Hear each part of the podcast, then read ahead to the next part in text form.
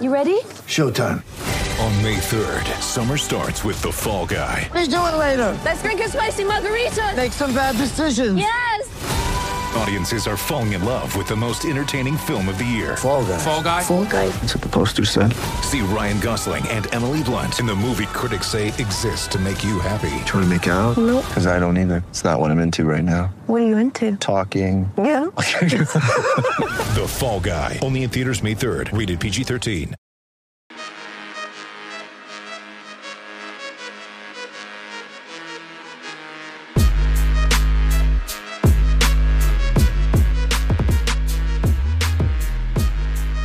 Willkommen zu einer neuen Folge von Jeden Tag NBA, dem Podcast für Leute, die sich jeden Tag mit der NBA beschäftigen wollen.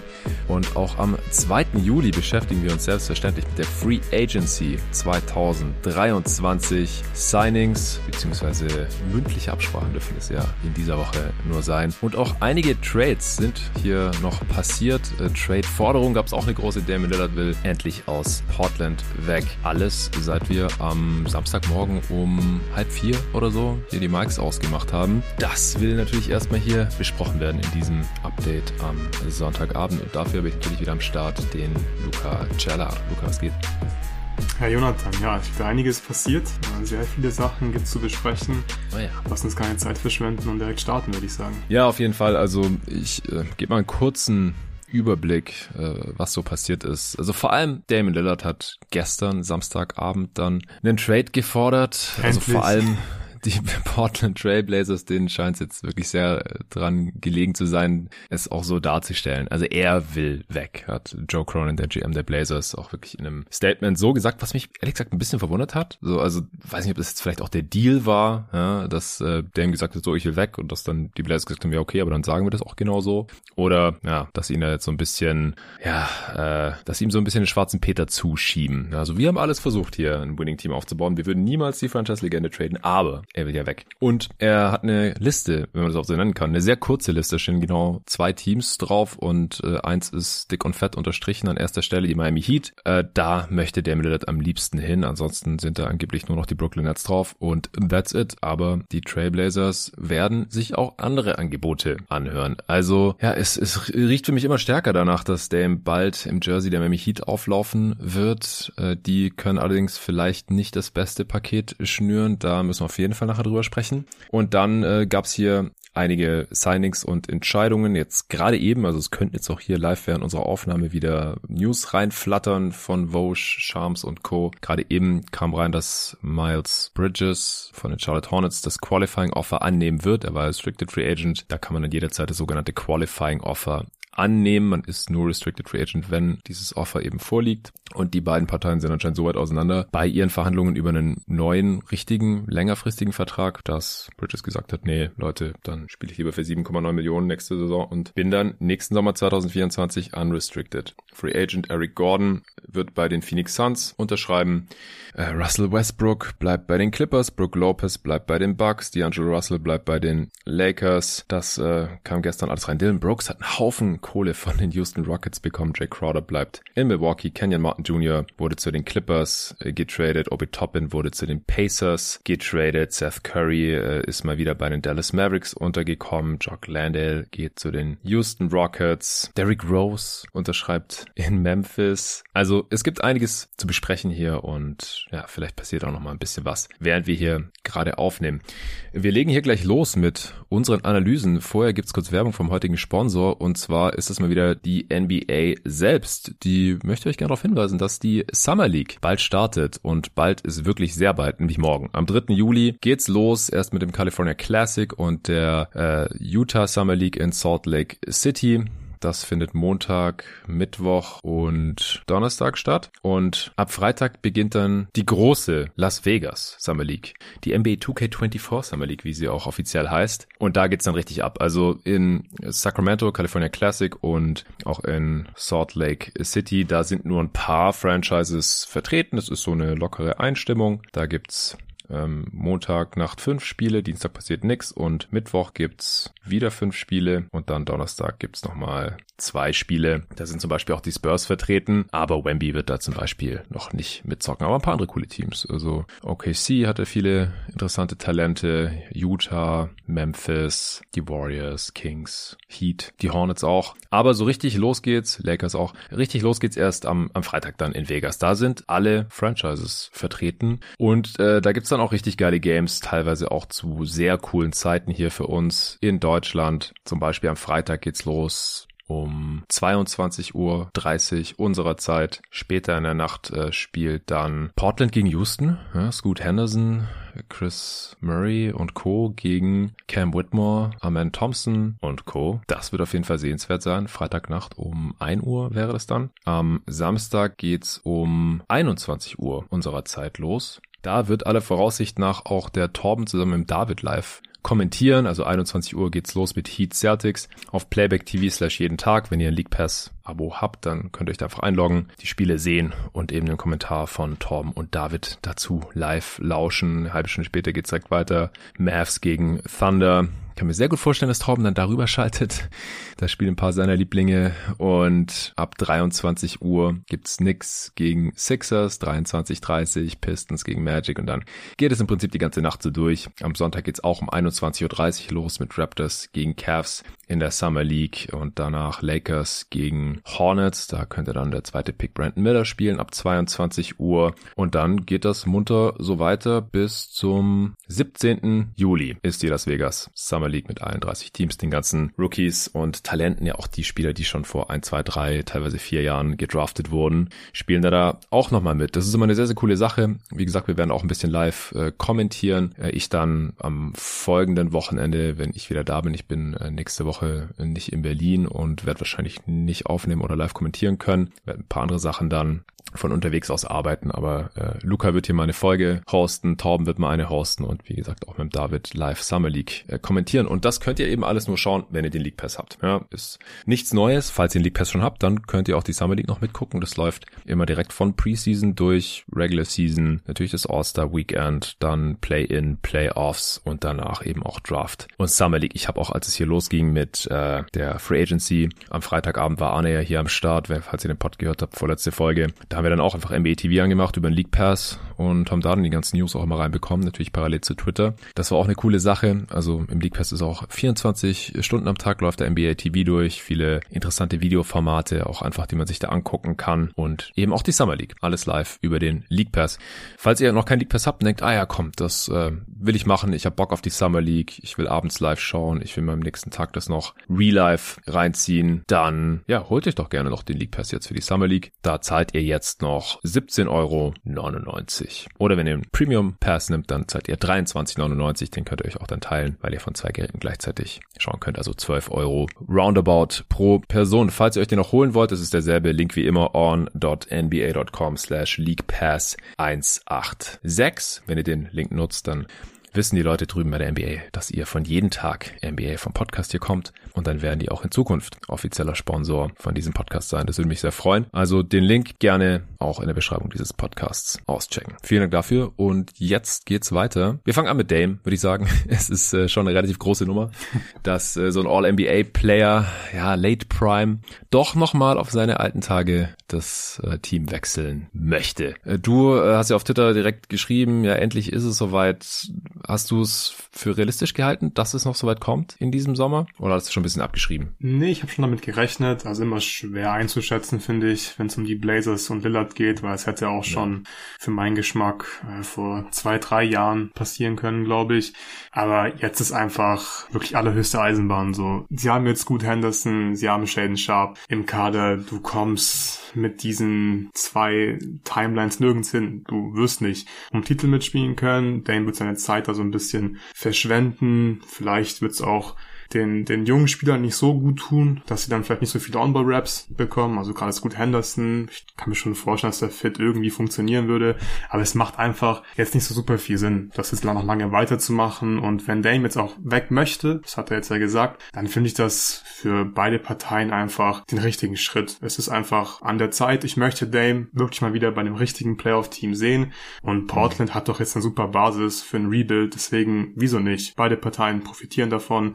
Und deswegen bin ich sehr gespannt, wie es jetzt weitergeht. Ich denke auch, dass die Heat da sehr gute Karten haben jetzt, Villa zu verpflichten. Mal mhm. schauen, wie das Paket aussehen wird. Aber das sind ja weiter, oder das ist weiterhin mein Frontrunner. Das habe ich auch mit David und Tobi vor ein, zwei Wochen besprochen. Da waren wir uns alle drei zur Abwechslung mal einig, dass die Heat da die besten Karten haben. Ja, ja, also äh, ich hatte Arne auch gefragt, wir hatten es davon in der vorletzten Folge und da habe ich auch gesagt, also ich tendiere dazu, dass wir der Miller bei den Heat sehen, früher oder später. Ich wusste nicht, ob das jetzt in einer Woche passiert, in einem Monat oder erst zur Deadline, aber das, das wundert mich jetzt auch nicht so besonders, dass es doch noch so weit kommt, weil ich, also ich will ja den Blazers oder Dame gar nicht vorschreiben oder ich finde es auch immer blöd, wenn Leute sagen, ich bin so genervt davon, der soll sich endlich traden lassen, bla bla. Der kann auch von mir aus loyal sein und dafür immer spielen und dann halt wahrscheinlich ohne größere Playoff-Erfolge irgendwann retiren und der greatest Blazer ever ist er vielleicht jetzt schon. Also Clyde Drexler ist da irgendwie noch im Ring, aber na gut, der hat er vor 30 Jahren auch irgendwann gewechselt. War mal in den Finals gewesen, gegen Jordan da verloren. Kann man bestimmt diskutieren. Ich kann es nicht. Ich habe Clyde Drexler nicht live gesehen. Aber er hätte von mir aus auch da bleiben können. Aber dann hätte er sich halt auch so verhalten sollen und nicht immer wieder in Interviews selber sagen, oh ja, auf die Heat hätte ich ja schon Bock. Oder ja, Brooklyn und Michael Bridges, weil geile Spieler und Bam und was weiß ich. Entweder da bleiben und halt zu 100% loyal sein und die Klappe halten und nicht die ganze Zeit so öffentlich doch damit flirten, vielleicht doch noch wechseln zu dürfen. So, das, das war das, was mich halt so ein bisschen daran genervt hat. Und jetzt ähm, wechselt er und das macht aus meiner Sicht halt auch komplett Sinn. Für beide Seiten aus sportlicher Sicht eben. Es gibt halt manchmal auch noch andere Argumente oder Gesichtspunkte bei Entscheidungen von Spielern und Franchises, die wir manchmal auch nicht so wirklich auf dem Schirm haben oder bewerten können. Aber aus sportlicher Sicht ist gar keine Frage, dass es jetzt besser ist, wenn sie ihn trailen, weil sie kriegen jetzt bestimmt noch einen soliden Gegenwert für ihn, was ihnen hilft, in den Rebuild zu gehen und Two Timelines. Also es hat bei den Warriors schon nicht funktioniert und ja, die Blazers haben jetzt zweimal Folge hochgepickt mit Dame, jetzt mit Jeremy Grant, mit Yusuf Nokic im Kader und so weiter und so fort, noch mit McCallum äh, teilweise letzte Saison. Also das wurde jetzt Zeit und ich glaube auch, dass sie eine solide Grundlage haben jetzt für einen Rebuild. Also Sharp und Scoot sowieso und dann haben sie auch noch Leute wie Nasir Little zum Beispiel. Sie haben ja noch Chris Murray, den ich vorhin erwähnt habe, gedraftet, den Bruder von Keegan in der ersten Runde, äh, Raya Rupert und noch so ein paar andere Dudes im, im Roster, die man jetzt mal ein bisschen ins kalte Wasser nochmal werfen kann. Das haben die auch zum Ende der letzten Saison schon teilweise getan. Keon Johnson zum Beispiel und was auch immer man halt noch zurückbekommt dann wahrscheinlich von von Miami. In der Mock-Off-Season haben wir Dame ja letztlich nicht getradet, weil du als Blazers GM ja einen Haufen für Zach Levine abgegeben hast, unter anderem eben den dritten Pick äh, damals. Äh, du hast auch Jeremy Grant resigned und äh, jetzt würde ich dich trotzdem fragen, so was, was würdest du als Blazers GM jetzt von den Heat verlangen? Im Gegenzug, du hast ja auch so ein bisschen mit äh, Sven verhandelt gehabt. Ja. Du weißt jetzt sicher, Dame will weg. Du, du musst ihn quasi traden, musst jetzt irgendwie noch das Maximum da rausholen. Was wäre dein präferiertes Paket, was sie von dem Miami Heat vielleicht kriegen können? Ja, das ist vielleicht so ein bisschen das Problem an der ganzen Sache, weil es gibt gar nicht so super viel zu verhandeln. Die Heat können aktuell zwei First-Round-Picks rüberschicken. Man könnte die äh, Protections wegverhandeln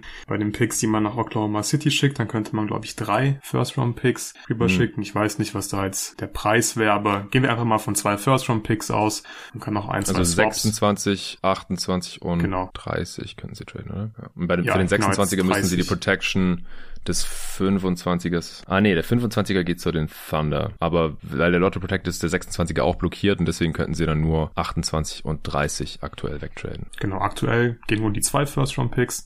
Und das ist wahrscheinlich ein bisschen wenig für Dame. Vor allem, weil Tyler Hero, wenn er einfach in diesem Paket drin sein muss, er ist halt immer noch ein junger Spieler. Klar, er ist überbezahlt. Aber ja, den, den werden die Heater definitiv in dieses Paket stecken. Der Fit ist nicht gut in Portland. Ich glaube, Portland hat keine Verwendung so richtig für Tyler Hero. Man hat ja auch schon ja, gehört. Das, das, das wäre jetzt auch meine Frage gewesen. Willst du ihn dann überhaupt dann haben oder nimmst du lieber den Expiring von Lowry vielleicht? Ich glaube, du willst ihn schon haben, weil ich glaube, die Blazers, die brauchen jetzt nicht furchtbar viel Flexibilität in den nächsten drei, vier Jahren. Also man sollte da, finde ich, jetzt relativ ruhig und geduldig ein richtiges, gutes Team aufbauen um Scoot Henderson, Shaden Sharp und von mir aus auch Anthony Simons. Man hat ja schon gehört, dass man auf der Suche nach einem dritten Team ist. Ich glaube, das würde ich so am besten finden. Hero dann zu einem dritten Team schicken, dann vielleicht noch mhm. einen First-Round-Pick oder so von dem anderen Team bekommen oder einen jungen Spieler, den man vielleicht mehr mag, der vielleicht auch besser fittet, dem einfach ausprobieren möchte.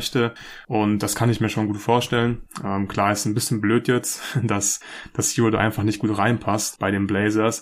Aber es ist einfach relativ klar. Also ich würde nicht ähm, den Expiring Country von Kyle Lowry nehmen. Ich glaube, Hero hat schon irgendwo ein bisschen Wert. Jetzt musst du halt nur dieses dritte Team finden. Ist das möglich? Ich glaube schon. Mal gucken. Vielleicht äh, verzögert sich der ganze Deal deswegen jetzt auch ein bisschen. Aber ich gehe davon aus, dass dieser Deal wird. Zwei First-Round-Picks, ein paar Pick-Swaps, Tyler Hero und dann wahrscheinlich halt ähm, der diesjährige First-Round-Pick. Wie heißt der? Hilf mir nochmal bitte kurz. Jaime Jaques. Hack ist, genau. Finde ich einen sehr coolen Namen, aber ich kann es mir nie merken. Da wird wahrscheinlich noch Jovic ähm, in diesen Deal reingepackt werden, vielleicht yeah. noch Haywood Highsmith oder so. Und das ist dann halt das Paket. Das ist jetzt, glaube ich, das haut dich nicht, nicht um. Und ich glaube, die Blazers hätten vor ein, zwei Saisons noch deutlich mehr bekommen können für Lillard. Das Problem ist aber auch, es gibt gar nicht so viele Teams, die da jetzt wirklich mitbieten können, beziehungsweise wo es halt Sinn macht. Wir haben Brooklyn gehört. Ich finde... Ganz kurz noch, bevor wir zu anderen Teams kommen, zu Miami. Ja. Ich könnte mir halt vorstellen, dass Pat Riley und Co. sich hinstellen und sagen, ihr bekommt entweder Hero oder Lowry und wenn wir euch aber Hero geben, dann sind die Future Firsts nicht komplett unprotected oder sowas. Also dass man da dann halt noch Boah, ein bisschen rumverhandelt. Weil echt krass. ich, ja, weil wenn Dame sagt, ich will zu Miami, dann müssen sie halt eigentlich dahin schicken. Er hat jetzt keine No-Trade-Clause wie Bradley Beal, aber halt de facto aufgrund seines Statuses, auch wenn, wenn sie jetzt halt auch schon, äh, wie gesagt, öffentlich gesagt haben, ja, der wollte jetzt weg und so. Ja, vielleicht war der Deal auch so ein bisschen, okay, wir traden dich und auch dahin, wo du hin möchtest, äh, aber dafür dürfen wir jetzt dir die Schuld geben oder irgendwie sowas. Mhm. Und worauf ich hinaus will, ist halt, er muss eigentlich halt nach Miami wahrscheinlich im Endeffekt und das weiß Miami dann auch und deswegen haben die dann auch wenigstens so ein, so ein bisschen Leverage vielleicht in den Verhandlungen. Ja, und ja. dann kann ich mir halt vorstellen, dass man da dann noch an solchen Sachen rummacht. Mhm. Also kann ich nachvollziehen, die Argumentation, aber ich würde schon sehr schwach finden, wenn Portland es nicht hinbekommt, einfach das Maximum jetzt hier rauszuholen, weil das Maximum ist ja hier beschränkt. Also es geht ja jetzt nicht darum, dass man irgendwie die ganze Draft der Heat bekommt. Das geht sowieso nicht und die Heat haben jetzt auch nicht äh, fünf geile junge Spieler. Das ist ja einfach so, einfach relativ klar, wie das Paket aussehen muss. Und das ist, finde ich, immer noch relativ billig für Lillard. Und klar, jetzt willst du ihn schon irgendwie da hinschicken, wo er hin möchte. Aber ich finde, da brauchen die Blazers jetzt keine Sorgen machen oder ein, ein, schlechtes Gewissen haben, dass man jetzt, weiß nicht, äh, Dane dann noch verärgert, weil man irgendwie das Maximum bekommen möchte von den Heat. Es ist ja einfach nicht so viel. Und vor allem schwächt es die Heat ja jetzt auch nicht dann während der Zeit mit Dame. Klar, haben sie vielleicht irgendwie den Ass, diese Assets nicht zum Traden, aber es sind ja keine Spieler. Und von daher würde ich schon echt sehr schwach finden, wenn sie das nicht hinbekommen. Und das würde ich auch generell so ein bisschen kritisieren.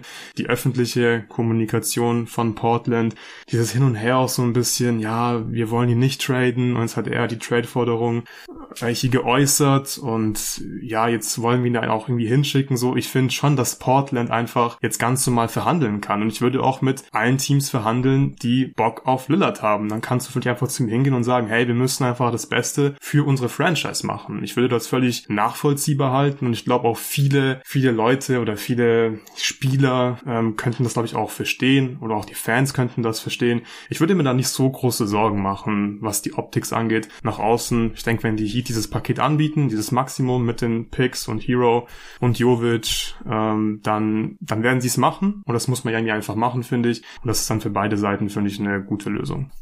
Ja, also ich glaube auch, dass man das im, im Vakuum oder von der Ferne aus so machen möchte. Aber ich glaube, es gibt halt genug Beispiele, wo wir gesehen haben, dass Franchise das halt nicht machen mit ihren Franchise-Playern. Kevin Durant, die Brooklyn Nets, erst ein paar Monate her, die Nets haben nur mit den Suns verhandelt, weil Durant dahin wollte. Der hatte auch nicht mehr Leverage als Dame. Der, also, der war halt als Free Agent gekommen und ist ein noch größerer Name als Dame, als MVP, zweifacher Finals MVP und solche Sachen, die Dame halt nie erreicht hat und nicht erreichen wird.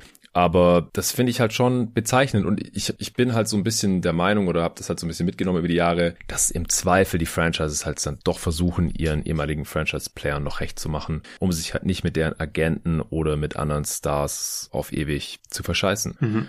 Ganz kurz dazu. Als Durant den Trade gefordert hat, damals habe ich auch gleich gesagt, der will nach Phoenix, der wird nach Phoenix gehen. Hat ein paar Monate gedauert und die Suns haben dann ja auch alles getradet, was sie halt für ihn Genau. traden konnten. Ähm, aber das Ding ist halt auch, dass ich mir nicht sicher bin. Also bei KD kannst du dir halt sicherer sein, dass er die Kohle am Ende auch noch wert ist. Und bei Dame muss man, glaube ich, schon ein bisschen mit einberechnen, dass er sehr sicher die letzten Jahre seines Vertrags einen negativen Wert haben wird. Also KD verdient halt zwischen 44 letzte Saison und 55 Millionen 2025, 26.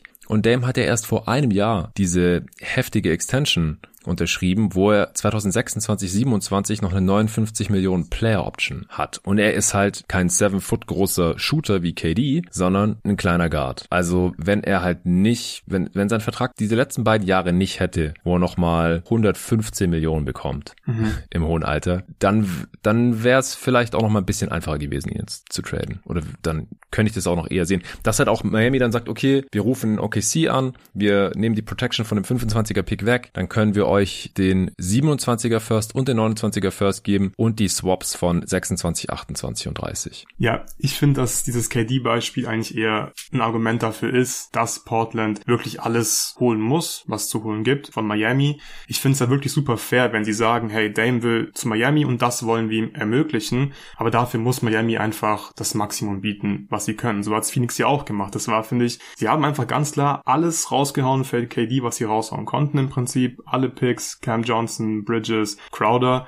KD war glücklich, die Suns sind jetzt in einer guten Position und ich glaube auch hier, dass die Heat dann wirklich, das einfach ein guter Deal ist für Miami. Ja, Dame wird dann irgendwie als 36-Jähriger extrem viel verdienen, aber ganz ehrlich, fuck it so ein bisschen, weil die Heat, die sind im absoluten Win-Now-Modus, die waren dieses Jahr wieder ganz nah dran und ja, Lillard ist nicht KD, aber den Heat fehlt einfach noch ein weiterer Superstar. Vor allem jemand, der Ja, on-ball safe. was machen kann, Shooting und Dame war letztes Jahr so gut. Das war vielleicht ein Career-Year von ihm letztes Jahr. Von daher, ey, also zwei First-Round-Picks und irgendwie dann zwei Swaps oder wenn du die Protection löst, je nachdem, einfach das Maximum, was dann halt geht. Das finde ich einfach wirklich fair für beide Seiten. Ich finde, du kannst wirklich sagen, hey, wenn du dahin möchtest, dann werden wir das ermöglichen, aber die Heat müssen einfach das Maximum bieten.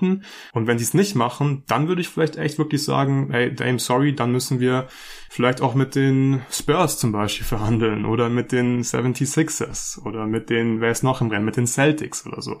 Das würde ich schon machen, weil ich finde, du musst da einfach ein bisschen, ja, nach dir selbst schauen, das Beste für die Franchise herausholen. Und Miami hat ja die Chance. Also du sagst ja jetzt nicht, gib uns Bam. Das wäre halt Quatsch. Dann würde ich auch sagen, so, ey, ja, Dann will er da auch das, nicht mehr dahin. das geht nicht. Genau, dann will er da nicht hin. Aber es geht hier halt um First-Round-Picks und Tyler Hero und irgendwie, ja, late First-Round-Picks von den letzten zwei, drei Saisons oder von dieser Draft. So, come on. Also das musst du einfach auf den Tisch legen für Dame, finde ich. Ja, also wie gesagt, ich sehe das theoretisch genauso. Praktisch glaube ich halt, dass Pat Riley da schon verhandeln wird. Ich bin sehr gespannt. Aber dann wirklich alles, was nicht nied- und nagelfest ähm, rüberschickt. Was die Suns übrigens auch technisch gesehen nicht getan haben, weil das haben sie ja dann jetzt noch für Bradley Beal getradet. Äh, diese ganzen Seconds zum Beispiel, sie ja theoretisch auch noch für KD traden können. Haben sie auch nicht gemacht. Aber ja, es war, was Firsts angeht und auch mit Bridges und Johnson, äh, war das schon nahe am bestmöglichen Paket für die Nets. Du, du wolltest vorhin direkt mit den Nets weitermachen, weil die stehen anscheinend auch auf Dames Liste. Was hältst du davon für beide Seiten? Ja, ja, da hat sich meine Meinung überhaupt nicht verändert. Ich finde, es macht einfach nicht wirklich viel Sinn für die Nets, weil da sehe ich nicht so ganz, wie du dann wirklich ein echter Contender bist. Und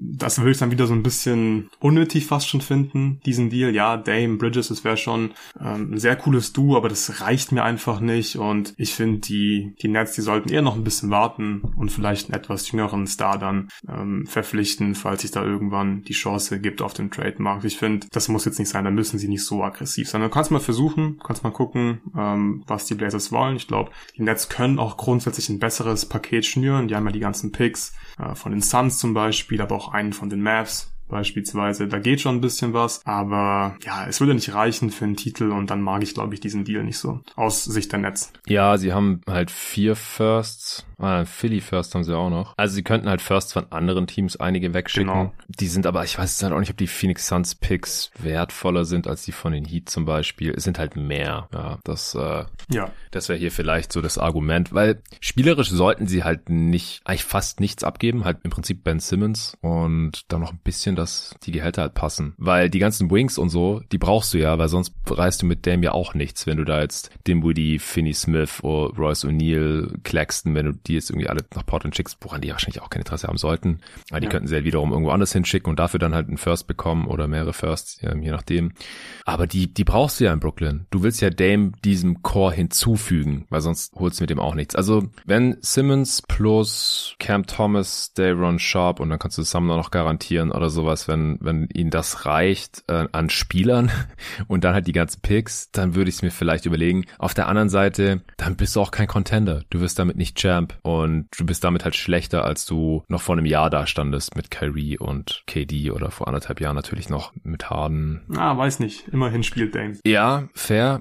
Aber holst du wirklich die Championship oder kommst du in nein, die Finals? Nein, holst Mit du nicht. Bridges deswegen und Dame? Will ich nicht sehen, will ich nicht sehen. Als Star nein, es, es, es wäre einfach Quatsch und das ist ja, ja. auch ein absoluter Win-Now-Move, weil Dame hat jetzt halt noch vielleicht noch mal ein Jahr auf dem Niveau, dann wird er wahrscheinlich langsam altern, früher oder später, das ist halt einfach so. Und er ist auch fünf Jahre älter als Bridges, circa. Das passt nicht so hundertprozentig zusammen. Und ja, die Nets haben jetzt einfach nicht die Not. Im Gegensatz zu den Heat. Die haben jetzt halt schon den alten Butler, der ist gleich halt wie Dame ungefähr.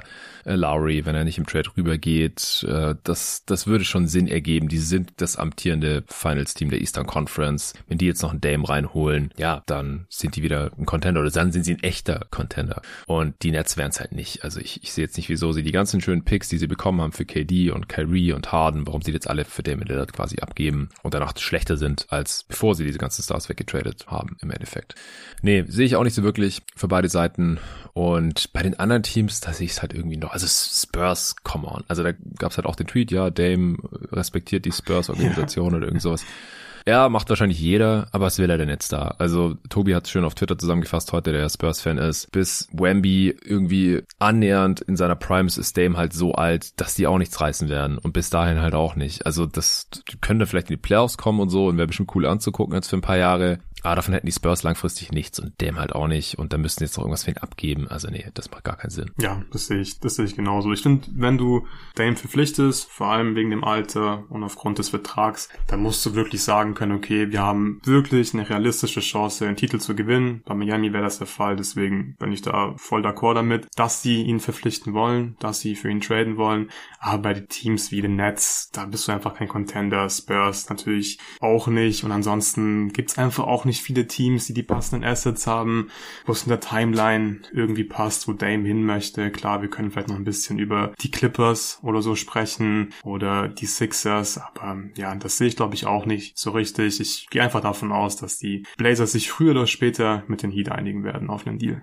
Ja, ich finde es halt auch relativ unsinnig, jetzt über Teams zu sprechen, die sowieso nicht auf seiner Liste stehen. Ja. Also, weil ich halte es, ja. wie gesagt, für unrealistisch, dass er dahin getradet wird. Deswegen können wir es, glaube ich, bei Miami, Brooklyn und äh, den drei Sätzen gerade zu San Antonio belassen. Und falls er dann doch bei den Clippers oder Celtics oder nichts landet, dann werden wir da eh einen extra Pot so aufnehmen. Äh, und dann bin ich einfach extrem schockiert. Ja, äh, noch kurz zu Portland. Die haben ja sich schon mündlich auf 160 Millionen für Jeremy Grant geeinigt. Da haben wir in der letzten Folge schon drüber gesprochen. Wie findest du den, den Deal jetzt? Also, es gab dann auch direkt einen Bericht, ja, die Blazers werden sich an die mündliche Abmachung halten und äh, ihm den Vertrag dann auch vorlegen. Mit Lillard hat das natürlich extrem viel Sinn ergeben, dieser Deal, weil Jeremy Grant mit, ist der schon 30, 29? Ich glaube, ich habe das neulich im Pod schon mal gefragt. ja, der wird jetzt 30. Der wird 30 in die, also Age 30 Season, ja. Und, nee, Age 29 Season. Er wird im nächsten März erst 30. Ich hab's gerade vor mir, genau.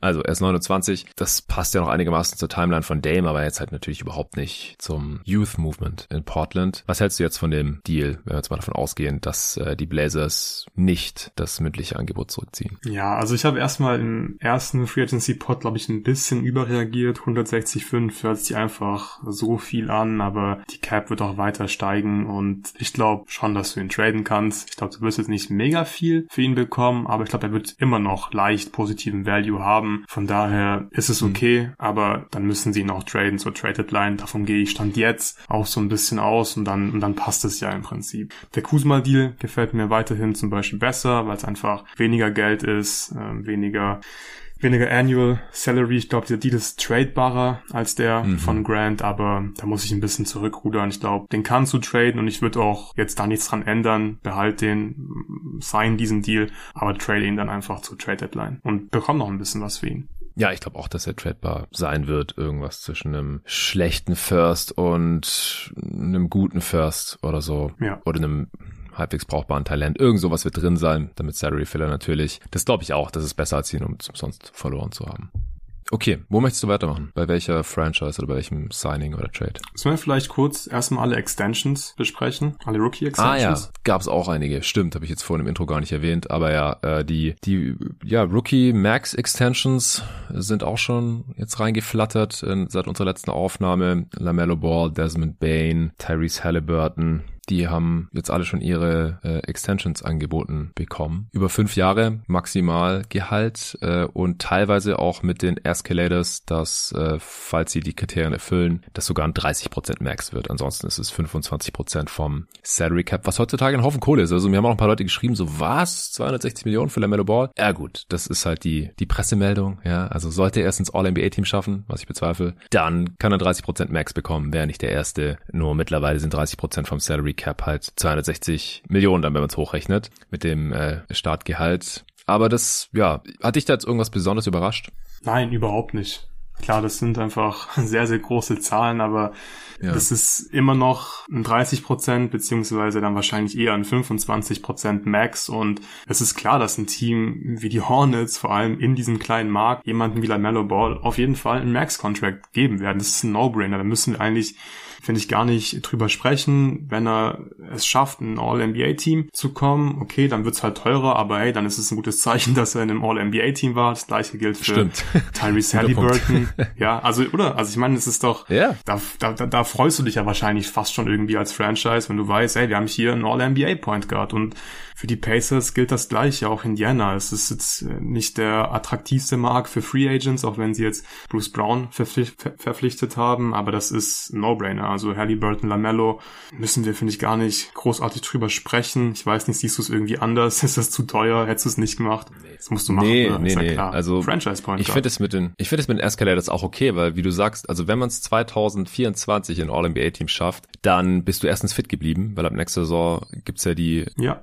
Guter Minimum Punkt. Games Played äh, Grenze. Da kann man sich schon mal freuen. Und dann bist du auch noch halt von den Dudes einer der besten der Liga. Also ein Top 6 Guard im Prinzip. Und dann hast du diesen Deal verdient. 30 Prozent Max. Äh, das gilt für Halliburton und für Lamello. Hat, Halliburton hat eine Play Option, Lamello nicht, oder? Warte, Lamello habe ich offen. Lamello hat keine Player Option. Und ja. Halliburton. Ich arbeite an meinem One-Click-Away-Game. Halliburton hat auch keine Player Option. Ah, auch keine. Ja. Okay, okay. Ich, ich dachte, ich hätte es irgendwo gelesen, dass er eine hat. Lamello hat keine. Ja, ähm, weil das ist ja dann noch nicht mal das Maximale im Prinzip. Also die absoluten Superstars, wo das halt schon klar ist, nach drei Jahren in der Liga, das sind hier äh, zukünftige Top 10, Top 15 Spieler, die kriegen ja meistens dann noch eine Player Option, das haben jetzt beide nicht bekommen. Also ja, das überrascht eigentlich nicht. Beide waren schon All-Stars, dann passiert sowas. Und Desmond Bain, der äh, hat keine Max Escalators drin, da wurden mhm. zumindest die 25% reported. Was sind das, 207 Millionen über fünf Jahre? Ja, 206, 207 Millionen über fünf Jahre, also 41 Millionen im Schnitt dann über diese vier Jahre.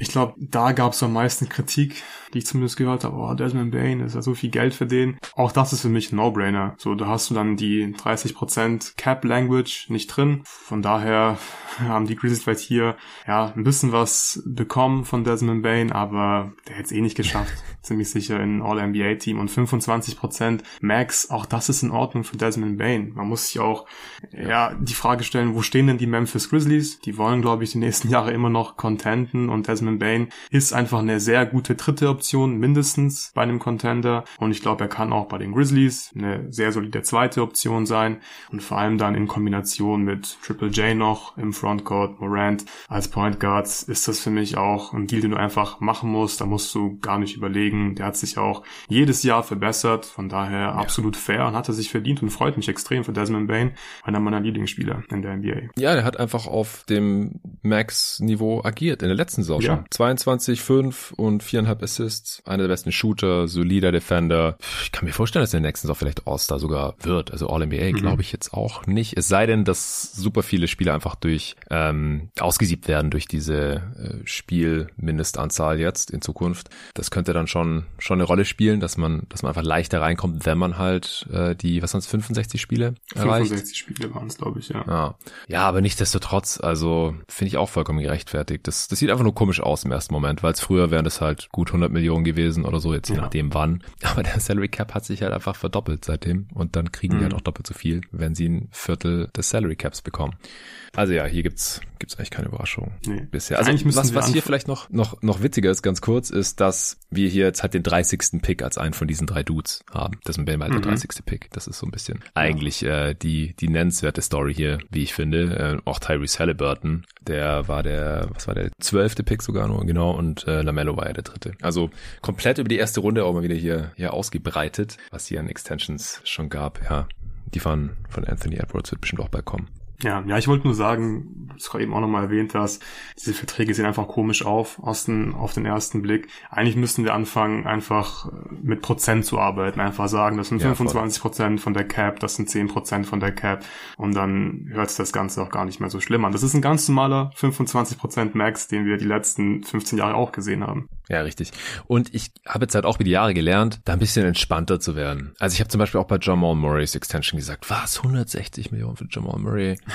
Der war noch nicht mal annähernd in einem All-Star-Game, bla bla. Ja gut, aber er, die, die allermeisten von diesen Rookie-Extensions da zahlt sich das aus. Die erweisen sich als richtig. Auch wenn man bei der Hälfte im ersten Moment vielleicht denkt, boah, das ist aber ganz schön viel Geld. Aber die wenigsten Teams haben das bereut im Nachhinein, würde ich behaupten. Ja, sondern vielleicht mit einem Vertrag weitermachen, wo wir tatsächlich sagen können, dass es sehr viel Geld ist. Wahrscheinlich auch viel zu viel Geld. Dylan Brooks? Dylan Brooks, 80-4, 20 Millionen im Schnitt ja. zu den Houston Rockets. Verrückt, oder? Es, das ist wirklich insane. Also das Fred Van Vliet Signing, das fanden wir beide noch ganz gut. Da haben wir live drauf reagiert in der letzten Folge. Mhm. Das hat Sinn gemacht. Aber was sie da jetzt gemacht haben, die Rockets gestern, die haben ja zum einen, um überhaupt so viel Geld noch ausgeben zu können nach dem Van Fleet Max Deal, haben die ja erstmal einen Haufen junge Spieler auf Rookie Contracts weggetradet, die sie jetzt mehr oder weniger ausprobieren konnten, ein, zwei Saisons. Äh, sie haben Josh Christopher zu den Grizzlies gedumpt, sie haben Garuba und Tata Washington zu den Hawks gedumpt und Kenyon Martin Jr. zu den Clippers getradet, damit sie dann Dylan Brooks 80 Millionen geben können und Jeff Green reinholen können. Das ist noch unklar, ob das über Capspace läuft oder über die Room Exception. Da bekommst du 6 Millionen für ein Jahr. Das finde ich jetzt halt wieder komplett drüber. Also das, das verstehe ich einfach nicht. Also zum einen, ja okay, holst du halt hier Uncle Jeff rein for the Culture und so, halt noch ein Adult in the Room, der ist jetzt reigning äh, Champ und hat schon alles gesehen in dieser Liga. Okay, geschenkt für die Kohle von mir aus auch. Aber wieso musst du Dylan Brooks so viel Geld geben? Also das mit der, den sehen wir nächstes Jahr in China, der ist raus in der NBA und sowas, das habe ich nie gekauft, das war völlig drüber. Der Typ ist All-Defensive ähm, Spieler und offensiv, ja gut, der nimmt blöde Würfe und hat einen üblen Cold Streak, aber der kann ja schon mal den Korb treffen. So, ich, ich habe nie gekauft, dass der Typ keine Chance mehr in der Liga kriegt oder jetzt nur fürs Minimum zocken muss oder irgend sowas. Mid-Level, es war mir klar, dass der irgendwo die Mid-Level bekommt, mindestens, also die volle 12, irgendwas Millionen im ersten Jahr. Aber wieso zur Hölle zahlen die Houston Rockets dem jetzt in ihrer Situation auch so viel Geld? Ich, also ich check das nicht. Das ist, das ist für mich bisher ziemlich klar der verrückteste Vertrag dieser Free Agency. Ja, ja, kann ich auch überhaupt nicht nachvollziehen. Du hast gesagt, Ben Reed macht ja auch sportlich Sinn, hat wahrscheinlich auch Führungsqualitäten immer schwer zu beurteilen von außen, aber es wirkt zumindest so. Aber Dylan Brooks ist einfach nicht der Spielertyp, glaube ich, der jetzt einem jungen Team mega gut tut. Ja, die Defense ist schon nice, aber ich glaube, er wird einfach Spielzeit, Würfe vor allem von jungen Spielern wegnehmen und dafür bezahlst du dann 80 Millionen über die nächsten vier Jahre und ich weiß auch nicht, ob der jetzt so ein geiler Culture-Setter ist jetzt in Houston. Ich glaube, dass hm. Dylan Brooks auch einen Anspruch hat, da irgendwie eine große Rolle zu haben. Ich meine, er hatte bei den Grizzlies ja auch immer wieder Ansprüche gestellt, dass er offensiv mehr machen möchte und die Grizzlies, die waren ja irgendwie ein Contender. Also ich war jetzt nie super high bei den Grizzlies, aber die, die haben schon Playoff-Runden gewonnen, so. Und selbst bei so einem guten Team hat er Ansprüche gestellt. Der wird bei Houston nächstes Jahr definitiv auch Ansprüche stellen. Und ich weiß, äh, die haben Udoka jetzt als Coach, aber ich glaube nicht, dass du Dylan Brooks sagen kannst, hey, verteidige bitte einfach, mach offensiv keinen Scheiß, stell dich bitte in die Ecke und ähm, so passt es. Ich glaube nicht, dass Brooks das akzeptieren wird und deswegen finde ich, ist es einfach der völlig falsche Spielertyp, um hier 80 Millionen über die nächsten vier Jahre zu investieren. Der Deal ist frontloaded, immerhin, aber das ist einfach viel zu viel Geld und das haben die Rockets nicht gebraucht. Jeff Green hätte völlig gereicht. Also Green, Landale und Van Vliet als die Erwachsenen ja. wäre völlig in Ordnung ja. gewesen. Ja, genau. Landale haben sie auch reingeholt. Das war auch im ersten Moment so ein äh, What the fuck äh, vor meinen Augen, weil 32 Millionen ja. über vier Jahre reported waren, aber nur das erste Jahr ist garantiert. Immerhin. Genau. Also der müsste sich jetzt schon sehr beweisen, damit er die vollen 32 Millionen dann bekommt. Ja, also du hast gerade schon gesagt, immerhin frontloaded. Also der wird günstiger mit der Zeit, während der Cap wahrscheinlich jedes Jahr um 10% steigt über die nächsten Jahre. Also jetzt verdient er 21,6 Millionen und dann 20,5, dann 19,5, dann 18,4. Das einzige, wie dieser Deal für mich Sinn ergibt, ist, dass sie ihm gesagt haben, hey, wir wollen dich hier drin haben, uh, for the culture, was weiß ich. Und du sollst den Arsch aufreißen in der Defense und, und vorne die offenen Würfe nehmen und reinhauen. Aber wenn Cam Whitmore und Arman Thompson einschlagen und Terry Eason, der auch noch da ist, dann werden deine Minuten halt zurückgehen und dass sie ihn dafür jetzt quasi mehr bezahlt haben. Dass er halt dann nicht die Ansprüche auf Würfe und die Rolle stellt, weil er seine 80 Millionen ja schon bekommen hat. Ja, ja, spannende Theorie. Das ist das Einzige, wie es für mich eigentlich ja. unschuldbar ist, dieser Deal. Klar, es ist natürlich Spekulation, aber ich glaube einfach nicht daran. Ich glaube nicht, dass Dylan Brooks einfach auch äh, ja dieser Charakter ist, den du sagen kannst, ey, das ist der Deal. Wenn die einschlagen, dann setzt du dich einfach auf die Bank, spielst weniger, bist bisschen mehr der Mentor. Das sehe ich überhaupt nicht bei ihm. Ich glaube, mhm. der hat Bock zu spielen, der will spielen, der will auch Würfe nehmen, der will Stress machen auf dem Spielfeld und ich glaube, ähm, der wird es dann schon ähm, äußern, wenn er ein Problem mit seiner Rolle hat und deswegen gefällt mir das einfach nicht. Sie haben gerade auf der Position einfach niemanden gebraucht, der da jetzt 30 Minuten spielt. Schade. Schade finde ich, dass sie das gemacht haben. Ja, komplett. Und da habe ich jetzt halt auch direkt Angst um die Minuten von Cam Whitmore. Ja. Äh, wir hatten vorher bei unserer jeden Tag NBA Dynasty Nerd Liga äh, hatten wir unseren jährlichen Draft. Der ist immer ein bisschen nach der echten Draft. Und da ist Cam Whitmore an vier gepickt mhm. worden. Trotz allem. Und da hätte ich jetzt halt schon Schiss. Also klar, der hat das Talent, gar keine Frage. Aber es gibt einen Grund, wieso er gefallen ist. Wahrscheinlich übertrieben weit gefallen. Aber seine Knie sehen die Knorpel wohl nicht so toll aus. Dann hat er nicht die besten Interviews und Workouts gehabt. Und jetzt hat er auch noch einen Haufen Veterans vor seiner Nase sitzen im Prinzip. Also der wird es noch schwieriger haben, die Rotation zu knacken, konstant. Und das, das gefällt mir dann einfach nicht so. Also ich fand den Pick richtig geil. Äh, Amen sowieso. Und wie gesagt, letztes Jahr Jabari Smith Jr. hochgedraftet. Terry Easton ist noch da. Also Jalen Green, also so die Wing-Forward-Rotation. Die sah jetzt wirklich nice aus ja, es war ein bisschen viele Talente. Ich war mir jetzt auch nicht sicher, wie viele Minuten noch Kenny Martin Jr. bekommt und so. Den Trade verstehe ich schon auch. Aber dass man da jetzt halt Brooks reinholt und Green, das ja ist einfach too much noch für die Kohle. Gefällt mir nicht. Ähm, was hältst du davon, dass sie diese ganzen jungen Spieler auf Rookie-Contracts gedumpt haben im Prinzip? Ja, es ist kein gutes Asset Management mhm. aus meiner Sicht, aber es liegt ja daran, dass sie halt Dylan Brooks geholt haben und ich denke, dass die Rockets davon überzeugt sind, dass sie Dylan Brooks brauchen, dass das der Culture gut tut, dass äh, sie nächste Saison dann vielleicht auch irgendwie angreifen können in Richtung Playoffs. Wenn du das so siehst, dann ist es schon klar, dass du dann irgendwie ein paar junge Spieler irgendwie wegschickst, einfach damit du nicht mehr als 15 Spieler im Roster hast.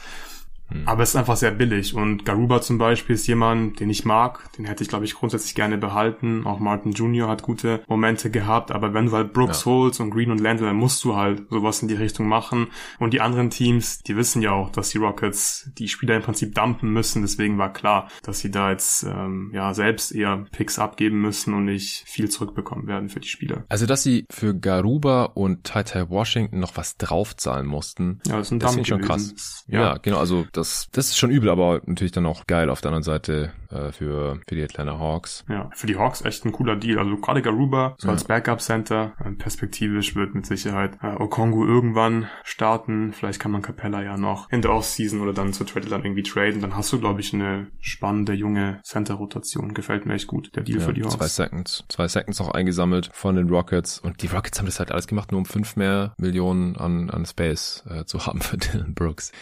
Ähm, das ist schon hart. Die Hawks sind nach dem Deal noch 10 Millionen unter der Luxury Tax. Die konnten sogar Garuba und Washington jeweils in eine kleine Trade Exception reinpacken. Äh, Garuba in die Harkless Trade Exception und Tata Washington in die Holiday Trade Exception. Das hat der John Hollinger auf äh, Twitter geschrieben. Mhm. Nee, geiler Trade für die Hawks auf jeden Fall. Also ich, ich kann es schon sehen. Ich meine, die haben jetzt Josh Christopher äh, zwei Saisons angeschaut und Garuba auch und Washington eine. Wenn die jetzt halt zum Schluss kommen, so ja, die, die werden nicht Teil des nächsten tollen Rockets-Teams sein. Ja, kann ich dann schon irgendwie sehen. Aber wie gesagt, das ist immer so ein bisschen die Frage, was machst du dann mit dem Space? Und das gefällt uns eigentlich so gut. Ja. Gut, dann haben wir die Rockets jetzt auch durch. Ja, vielleicht noch kurz Brook Lopez, den wollten sie ja holen. Vielleicht können wir da weitermachen. Ja, okay, ähm, das war, finde ich, sehr spannend. Das haben wir auch schon im ersten Free Agency Pod besprochen. Da habe ich gemeint, also aus Bucks Perspektive würde ich mir langsam schon so ein bisschen Sorgen machen, weil sie müssen Brook Lopez halten. Den wirst du nicht ersetzen können. Der ist so wichtig äh, für das System an beiden Enden des Feldes. Ich denke auch, dass sie mit dem neuen Coach, mit Griffin, vielleicht ein paar Sachen anders machen werden, aber er wird trotzdem wichtig sein als Rim Protector, als Spacer in der Offense, als, als Stretch Big. Und am Ende mussten die Milwaukee Bucks 48 Millionen über die nächsten zwei Jahre bieten, also 24 mhm. Millionen im Schnitt, um Brook Lopez zu halten. Das ist ziemlich viel und das zeigt, denke ich, auch ganz gut, dass die Rockets da, äh, glaube ich, sehr intensiv mit Brook Lopez verhandelt haben. Der hätte mir, glaube ich, ganz gut gefallen bei Houston. Das ist einfach ein Spielertyp, der so einem jungen Team, glaube ich, extrem gut tun kann. Also ein Stretch Big, der defensiv auch noch, ja, ein DPOY-Kandidat ist. Das, das wird jedem Team gut tun, gerade in einem jungen Team. Das stabilisiert dich einfach. Deswegen konnte ich das nachvollziehen, dass die an Lopez dran waren. Aber ich bin sehr froh, dass die Bugs Bucks jetzt hier relativ tief in die Tasche gegriffen haben, weil sie können ihn nicht ersetzen und die Bucks sind ja. immer noch ein Contender, glaube ich. Auch wenn es jetzt ein bisschen Fragezeichen gibt, was ist mit Chris Middleton, wie fit ist der, ähm, was geht nächstes Jahr mit dem neuen Coach, aber die haben immer noch eine Chance, glaube ich, um einen tiefen Playoff-Run mhm. zu starten. Das möchte ich noch mal sehen und ich mag Brook Lopez auch unheimlich gerne und bin sehr froh, dass er jetzt bezahlt wurde und in Milwaukee bleibt. Ja, also das wäre dann halt die Alternative gewesen gewesen. Entweder Brooke Lopez in Houston oder halt Dylan Brooks und Chuck Landell, wie es aussieht. Ja. Also die, die wären ja dann einfach beide nicht mehr drin gewesen. Und ich bin auch froh, also einfach so als Betrachter und jemand, der, der quasi jeden Tag über diese Liga spricht, finde ich es besser, wenn so ein Team wie die Bucks zusammenbleiben. Mhm. Und ohne Brooke Lopez hätten die ein Riesenproblem gehabt, stimme ich dir zu. Er war jetzt relativ teuer. Er hat auch noch nie so viel in einer Saison verdient wie jetzt. Also der war die letzten Jahre einfach tendenziell immer ein bisschen zu günstig. Also der ja, war ja, war ja vielleicht eigentlich der Defensive Player of the Year letzte Saison. Also ich fand ihn defensiv einfach noch ein bisschen besser als Jaron Jackson Jr. Und er geht halt schon seit Jahren auf dem Niveau und zeitweise war der kriminell unterbezahlt. Haben die den nicht für die Biannual geholt? Biannual damals, ja. Ja, insane, insane. Also ich, ich gönn's ihm, dass er jetzt hier mit 35 noch den Payday bekommt. 48 Millionen für zwei Jahre. Das ist jetzt ziemlich teuer für, für die Bucks. Ich meine, die hatten 18 Millionen noch bis zur Luxury Tax. Die müssen ja. irgendwas machen oder die halt einfach zahlen. Genau, die sind jetzt Aber schon gut. über 10 Millionen in der Luxury Tax drin. Das ja. ist ziemlich teuer, aber ey, zahl das einfach, weil du kannst hier nicht ersetzen. Du, du brauchst einen, was willst ja. du Janis sagen? Ah, sorry, so viel Geld wollten wir nicht ausgeben. Hier, Bobby Portis, viel Spaß. Ja, ja, genau. Das, das geht aber nicht. Und Houston hat den Preis halt ein bisschen nach oben getrieben. Gut für Brook. Nee, das ist auf jeden Fall cool. Ansonsten hat Milwaukee nix gemacht. Crowder, oder? doch, Crowder haben sie resigned. Ah, ja, Crowder. Genau, Klar, ein richtig. Jahr, aber wir wissen nicht, wie viel. Wahrscheinlich mhm. irgendwie die Bird Rights benutzt, um ihm ein bisschen mehr als das Minimum zu geben. Finde ich okay. Hat das letzte Saison keine Rolle gespielt unter Coach Bart. Ich kann mir schon vorstellen, dass der nächste Saison ein paar Minuten bekommen wird. Ist ein Wett. Ja, kann nicht viel schief gehen. Finde ich in Ordnung. Ja, solange sein Dreier halbwegs trifft. Ähm, ja, das muss eine und ein volles Training Camp mitmacht, committed ist, so, dann ist er zumindest noch ein guter Wing, wahrscheinlich für 20 Minuten von der Bank oder so. Das, das sehe ich auf jeden Fall auch noch. Ja, wir wissen nicht, wie viel er verdient, deswegen wissen wir noch nicht, wie tief Milwaukee letztendlich in der Luxury Tax mhm. drin sein wird. Wo machen wir weiter? Also ich habe im selben Free Agent Tier wie Brooke Lopez noch zwei Dudes. Der eine ist Austin Reeves. Sprechen wir über die Lakers vielleicht mal noch. Ja, da gibt's wieder einiges zu besprechen. Eine richtig gute Offseason bislang von LA, oder? Ja, also der, den Rui-Deal, den, den finde ich ja nicht so geil, aber, aber ist jetzt auch nicht katastrophal. Ja. Äh, D-Low, ich weiß jetzt auch nicht genau, gegen wen sie da geboten haben, außer gegen sich selber, aber ist jetzt auch kein katastrophaler Deal. Da finde ich es halt interessant. Der bekommt jetzt ähm, 36 Millionen über zwei Jahre waren es, glaube ich. Mhm. Wo habe ich ihn? Ja. Stimmt, 18 Millionen pro Jahr oder 37,2. Und ist aber ein One-Plus-One-Deal, also mit Player Option. Er kann quasi nächste Offseason dann entscheiden, ob er nochmal Free Agent wird und vielleicht woanders mehr bekommt oder ob er nochmal bei den Lakers bleibt für die Kohle. Und damit er getradet werden kann wegen dieses One-Plus-One-Deals, hat er eine de facto No-Trade-Clause, sonst würde er seine Bird Rights halt verlieren bei einem Trade. Und man kann jetzt aber, das hatte Nate Duncan gesagt, ähm, schon vorher festhalten, dass der Spieler auf sein Vetorecht beim Trade verzichtet. Das wäre natürlich für die Lakers dann sehr wertvoll. Ich habe auf, Twitter ganz viel gelesen, da hatte halt jemand äh, den Deal für Russell so ein bisschen kritisiert, ja, weil, wie gesagt, was, was ist der Markt? Und in den Playoffs konnte er ja nicht mehr spielen und, und äh, war da zeitweise echt ziemlich schlecht. Stimmt alles. Ähm, und dann wurde aber gleich entgegnet, ja, aber die können ja traden. Geiles Trade-Chip. Ja gut, aber wenn der halt eine de facto No-Trade-Clause hat, dann fällt das Argument halt im Prinzip weg. Und da wäre ich jetzt mal noch interessiert, ob die das eventuell direkt mit rein verhandelt haben, weil dann finde ich den Deal auch deutlich besser, als äh, wenn der jetzt bei jedem Deal sagen kann, nö, will ich nicht, ich will hier in LA bleiben. Ja, ja, also bei Dido stimme ich dir uneingeschränkt zu. Ich bin auch kein großer Fan von ihm. Wir haben es gesehen in den Playoffs. Er ist einfach nicht wirklich spielbar, beziehungsweise ist er einfach keine 18 Millionen pro Jahr wert. Ähm, und das ist auch keine große Überraschung. Einfach ein schwieriger, ein schwieriger Spielertyp, braucht den Ball in der Hand, ist aber nicht effizient genug dafür, ist kein super toller Playmaker, defensiv eine Schwachstelle. Ja. Aber ich habe trotzdem damit gerechnet, dass die Lakers ihn resignen werden, dass sie ihm auch ein bisschen mehr als die Mid-Level-Exception geben. 18 Millionen jetzt im Schnitt pro Jahr ist schon ein bisschen viel, aber ich finde insgesamt haben die Lakers einfach einen super Job gemacht und ähm, haben ja auch viele Value-Deals jetzt schon eintüten können in der Offseason. Von daher finde ich es okay. Ist Tito ein Trade-Chip, also generell bei diesem Vertrag, selbst wenn du ihn jetzt traden kannst und er diese No-Trade-Klausel Wer braucht den denn? waven sollte. Genau, niemand, weil das, also das verstehe ich auch überhaupt nicht. Also der Dido-Deal ist wirklich nicht gut, aber tut den Lakers einfach nicht wirklich weh. Deswegen Ja. ist es mir so ein bisschen egal, aber Ja. ich verstehe auch nicht, warum Leute denken, dass Dido irgendwie ein geiles Trade-Asset wäre. Also welches Playoff-Team denkt sich, ja man, den Typ für 18 Millionen pro Jahr, das ist unser Missing, Missing Piece. Es, er, er funktioniert einfach nicht in der Postseason. Hat er noch nie, wird er glaube ich auch nicht. Und das Gute ist, die Lakers sind nicht mehr angewiesen auf ihn. Waren sie eigentlich letztes Jahr auch nicht.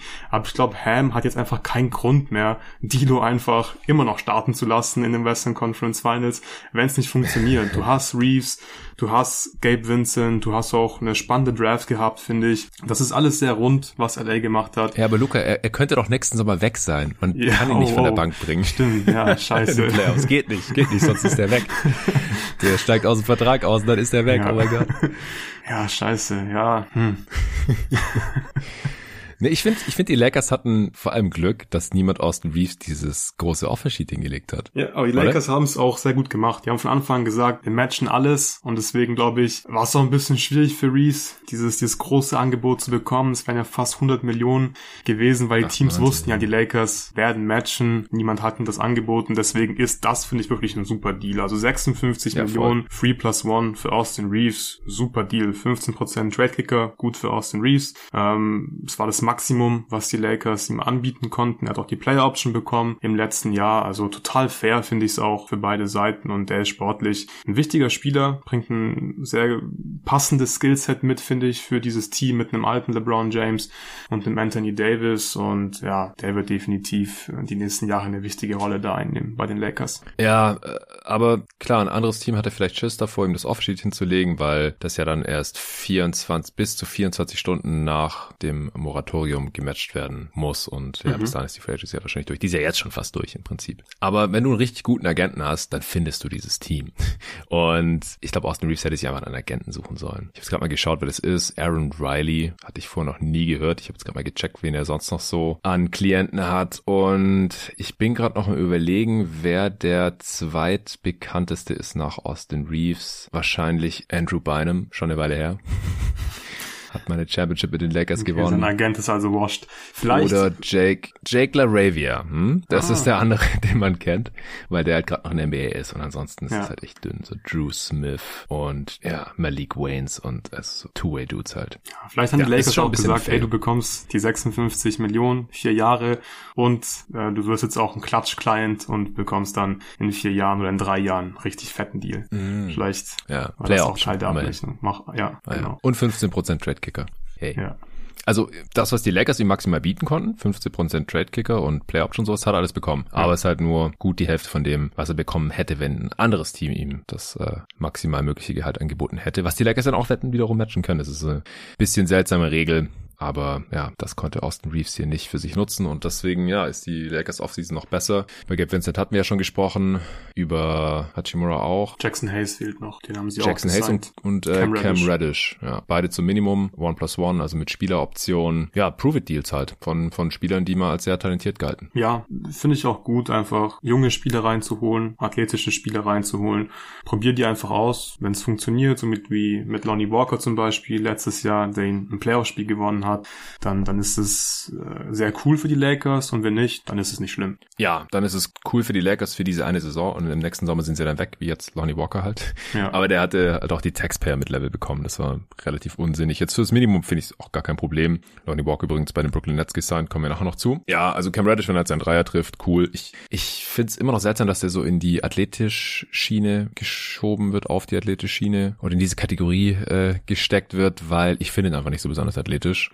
Er ist einfach kein, kein guter Finisher und ein sehr streaky Shooter und auch nicht so der smarteste Spieler. Aber ja, wenn er seine Dreier trifft und mal heiß laufen kann und seine Länge defensiv solide einsetzt, dann, dann kann er die Rotation vielleicht knacken. Wenn nicht, ist auch nicht schlimm. Die Lakers sind relativ tief besetzt gerade. Und ja, Jackson Hayes finde ich auf jeden Fall besser als Mo Bamba oder was sie da sonst noch so als Backup-Bigs äh, rumlaufen hatten. Das, das hat sie ja auch in der Postseason so ein bisschen gekillt, dass sie einfach keinen echten Backup-Big hatten, dann auch gerade gegen, gegen Jokic oder so. Und ja, Jackson Hayes, es ist schon relativ vielsagend, dass die Pelicans jetzt sich dagegen entschieden haben, ihm ein Qualifying Offer zu geben und ihn restricted zu machen, weil das hätte er wahrscheinlich einfach angenommen. Das wäre mehr gewesen als das Minimum. Aber ja, der, der Wurf kam halt nie. Das, da hatte man vielleicht so ein bisschen die Hoffnung oder dass er seine Athletik noch ein bisschen funktionaler nutzt. Aber ich kann mir schon vorstellen, dass er ein paar Minuten abgreifen kann hinter AD, wenn sie groß spielen möchten oder vielleicht sogar auch mal neben Anthony Davis. Hm, ja. ja, ich bin mir auch nicht so ganz sicher, was seine Rolle ist an beiden Enden des Feldes, aber kannst du einfach mal ausprobieren. Und ich glaube, Torben ist ja ein Fan, glaube ich, von Jackson Hayes. Er mag ihn, glaube ich. Er war zumindest. zumindest zum Draftzeitpunkt. Ich ja. weiß nicht, wie es jetzt aussieht. da habe ich ja. damals schon ein bisschen mit ihm diskutiert. Weil ich, ich fand ihn einfach zu hoch gepickt damals von den Pelicans. Ja, was war das an acht, oder? Das, das ist schon sehr hoch. Ja, und sie also hatten ja den vierten Pick Center. und haben den, haben dann runtergetradet im Prinzip, ja. um, um den zu picken neben Zion und das hat für mich nicht so sinnvoll ausgesehen. Aber ja, für die LA jetzt zum Minimum mit Play Option, das kann man auf jeden Fall machen. Okay, wo so, wo willst weiter? du weitermachen? Ja. Sag mal. Ähm, lass uns doch vielleicht kurz über die Sixers sprechen. Mhm. Weil die machen okay. nicht wirklich viel. Die haben Niang verloren, die haben Shake Milton verloren. Am ersten Tag der Free Agency, das fand ich schon nicht so gut. Es sieht alles danach aus, äh, als ob sich Daryl Morey vor allem mit dem James Harden Trade beschäftigen würde aktuell. Und mir gefällt mhm. das wirklich überhaupt nicht, dass sie jetzt Milton, Niang und jetzt auch noch Jalen McDaniels verloren haben. Den haben sie ja zur Deadline geholt. Das war eigentlich ein ganz cooler Move. Sind da auch unter die Tags gekommen mit diesem Deal und McDaniels hatte gute Momente. Man hat ja Fiber für ihn nach Portland geschickt. Es war dieser Free-Team-Deal und diese Athletik hat dem Team einfach gut getan. Die Sixers sind einfach so unathletisch und McDaniels ist einfach ein guter Athlet, ist lang. Hat mir echt gut gefallen, hatte mal ein paar gute Spiele für die Sixers und sie hatten Full Bird Rights. Ich habe fest damit gerechnet, dass man ihn verpflichten wird oder resignen wird, dass er auch nicht so teuer sein wird. Und jetzt geht Jalen McDaniels für die Biannual Exception nach Toronto, 9,3 Millionen über die nächsten zwei Jahre kann ich nicht ganz nachvollziehen. Finde ich sehr schade. Und dafür hat man jetzt Pat Beverly geholt. Das war, glaube ich, das erste Signing der Sixers jetzt in ja. der Free Agency. Gefällt mir gar nicht. Also das Signing von Beverly und einfach generell. Ich weiß nicht, was die Sixers hier gerade machen. Ich verstehe es schon, klar. Du musst jetzt irgendwie bisschen vor allem um Harden halt kümmern. Das ist so das größte Ding. Aber jetzt einfach alle Spieler zu verlieren, die letztes Jahr eine gute Rolle gespielt haben, wo du weißt, ja, die können diesem Team helfen, verstehe ich nicht ganz. Und ich weiß nicht, wie man die ersetzen möchte, ehrlich gesagt. Ja, genau. Das ist das größte das, Problem. Ja. ja, das wollte ich jetzt auch gerade sagen. Also das sind jetzt alles Spiele, wenn man die Namen hört, denkt man sehr gut, Milton, McDaniels, das haben die schon gerissen. Ja, aber wie willst du die denn ersetzen? Mit irgendwelchen Minimumspielern. Und die bekommen jetzt aber alle mehr als das Minimum, also waren sie offensichtlich besser als Minimumspieler. Das wird schwierig. Vor allem, weil die Sixers ja jetzt im Gegensatz zu den Suns, die auch nur Minimums anbieten konnten, halt nicht mit Starting-Spots und großen Rollen von der Bank unbedingt locken können. Also ich meine jetzt mittlerweile schon, weil sie halt einen Großteil der Rotation verloren haben. Aber Starting-Aussichten hat man da ja nicht, hängt noch ein bisschen vom Harden Trade natürlich ab. Ja. Wenn man da jetzt keinen Starter zurückbekommt. Aber das wäre auch wieder kein tolles Zeichen für die Sixers. Ja, verstehe ich. Was hältst du von Beverly? Ja, ich habe wirklich, ich habe ich hab gar keine Lust auf ihn. Ich glaube, Oh. er ist auch, er, ich glaube, er ist einfach offensiv kein guter Fit mit Embiid. Er ist einfach niemand, der, der jetzt viele Skills einfach hat. So, er ist auch kein guter Catch-and-Shoot-Schütze mehr. Und das, Nee. glaube ich, brauchst du. Das musst du mindestens sein, damit das offensiv neben Embiid irgendwie gut funktionieren kann. Und defensiv, ja, er ist irgendwie aggressiv und macht viel Stress am Ball. Aber ich glaube, er ist einfach ein bisschen überbewertet und ich finde ihn einfach nervig. Also ist einfach niemand, auf den ich mich jetzt freuen werde. Und ich glaube auch nicht, dass er jetzt einen riesen Impact haben wird als irgendwie Leader oder Culture Setter, dann vielleicht neben PJ Tucker und so, dass man dann halt die, die, die harten Verteidiger hat. Gefällt mir nicht so gut. Ich hätte lieber Shake Milton behalten, beispielsweise. Shake Milton behalten, wenn du Harden tradest. Einfach mal gucken, was Shake Milton in der größeren Rolle macht. Ich glaube, der hat deutlich mehr Potenzial offensiv. Aber ja, jetzt haben die Sixers Patrick Beverly. Glückwunsch. Ja, Postseason ist safe. Und, äh, Play-in, Play-in. Ja, mindestens Play-In, genau. Und halt, ist halt ein weiterer Rockets, Maury, Guy, Ja. irgendwie. Aber jetzt will ja Harden we- weg, also die, die alte Gang gibt's da sowieso nicht mehr. Nee, ich, ich verstehe da deinen Frust auf jeden Fall. Das sieht bisher nicht so toll aus, aber ja, der große Dominostein in Philly ist natürlich der Harden Trade. Aber ich stimme dir auf jeden Fall zu, dass sie jetzt deswegen nicht die ganzen ja, Rotationsspieler vernachlässigen hätten sollen. Ich schaue gerade, wo wir am besten weitermachen. Ja, sprechen wir vielleicht nochmal kurz über Miles Bridges. Das ist nicht unser Lieblingsthema, unser Lieblingsspieler. Ich habe es im Intro ja schon erwähnt, weil das eben gerade äh, ganz neu reingekommen war. Er spielt für die Qualifying Offer knapp 8 Millionen jetzt und ist dann Unrestricted Free Agent.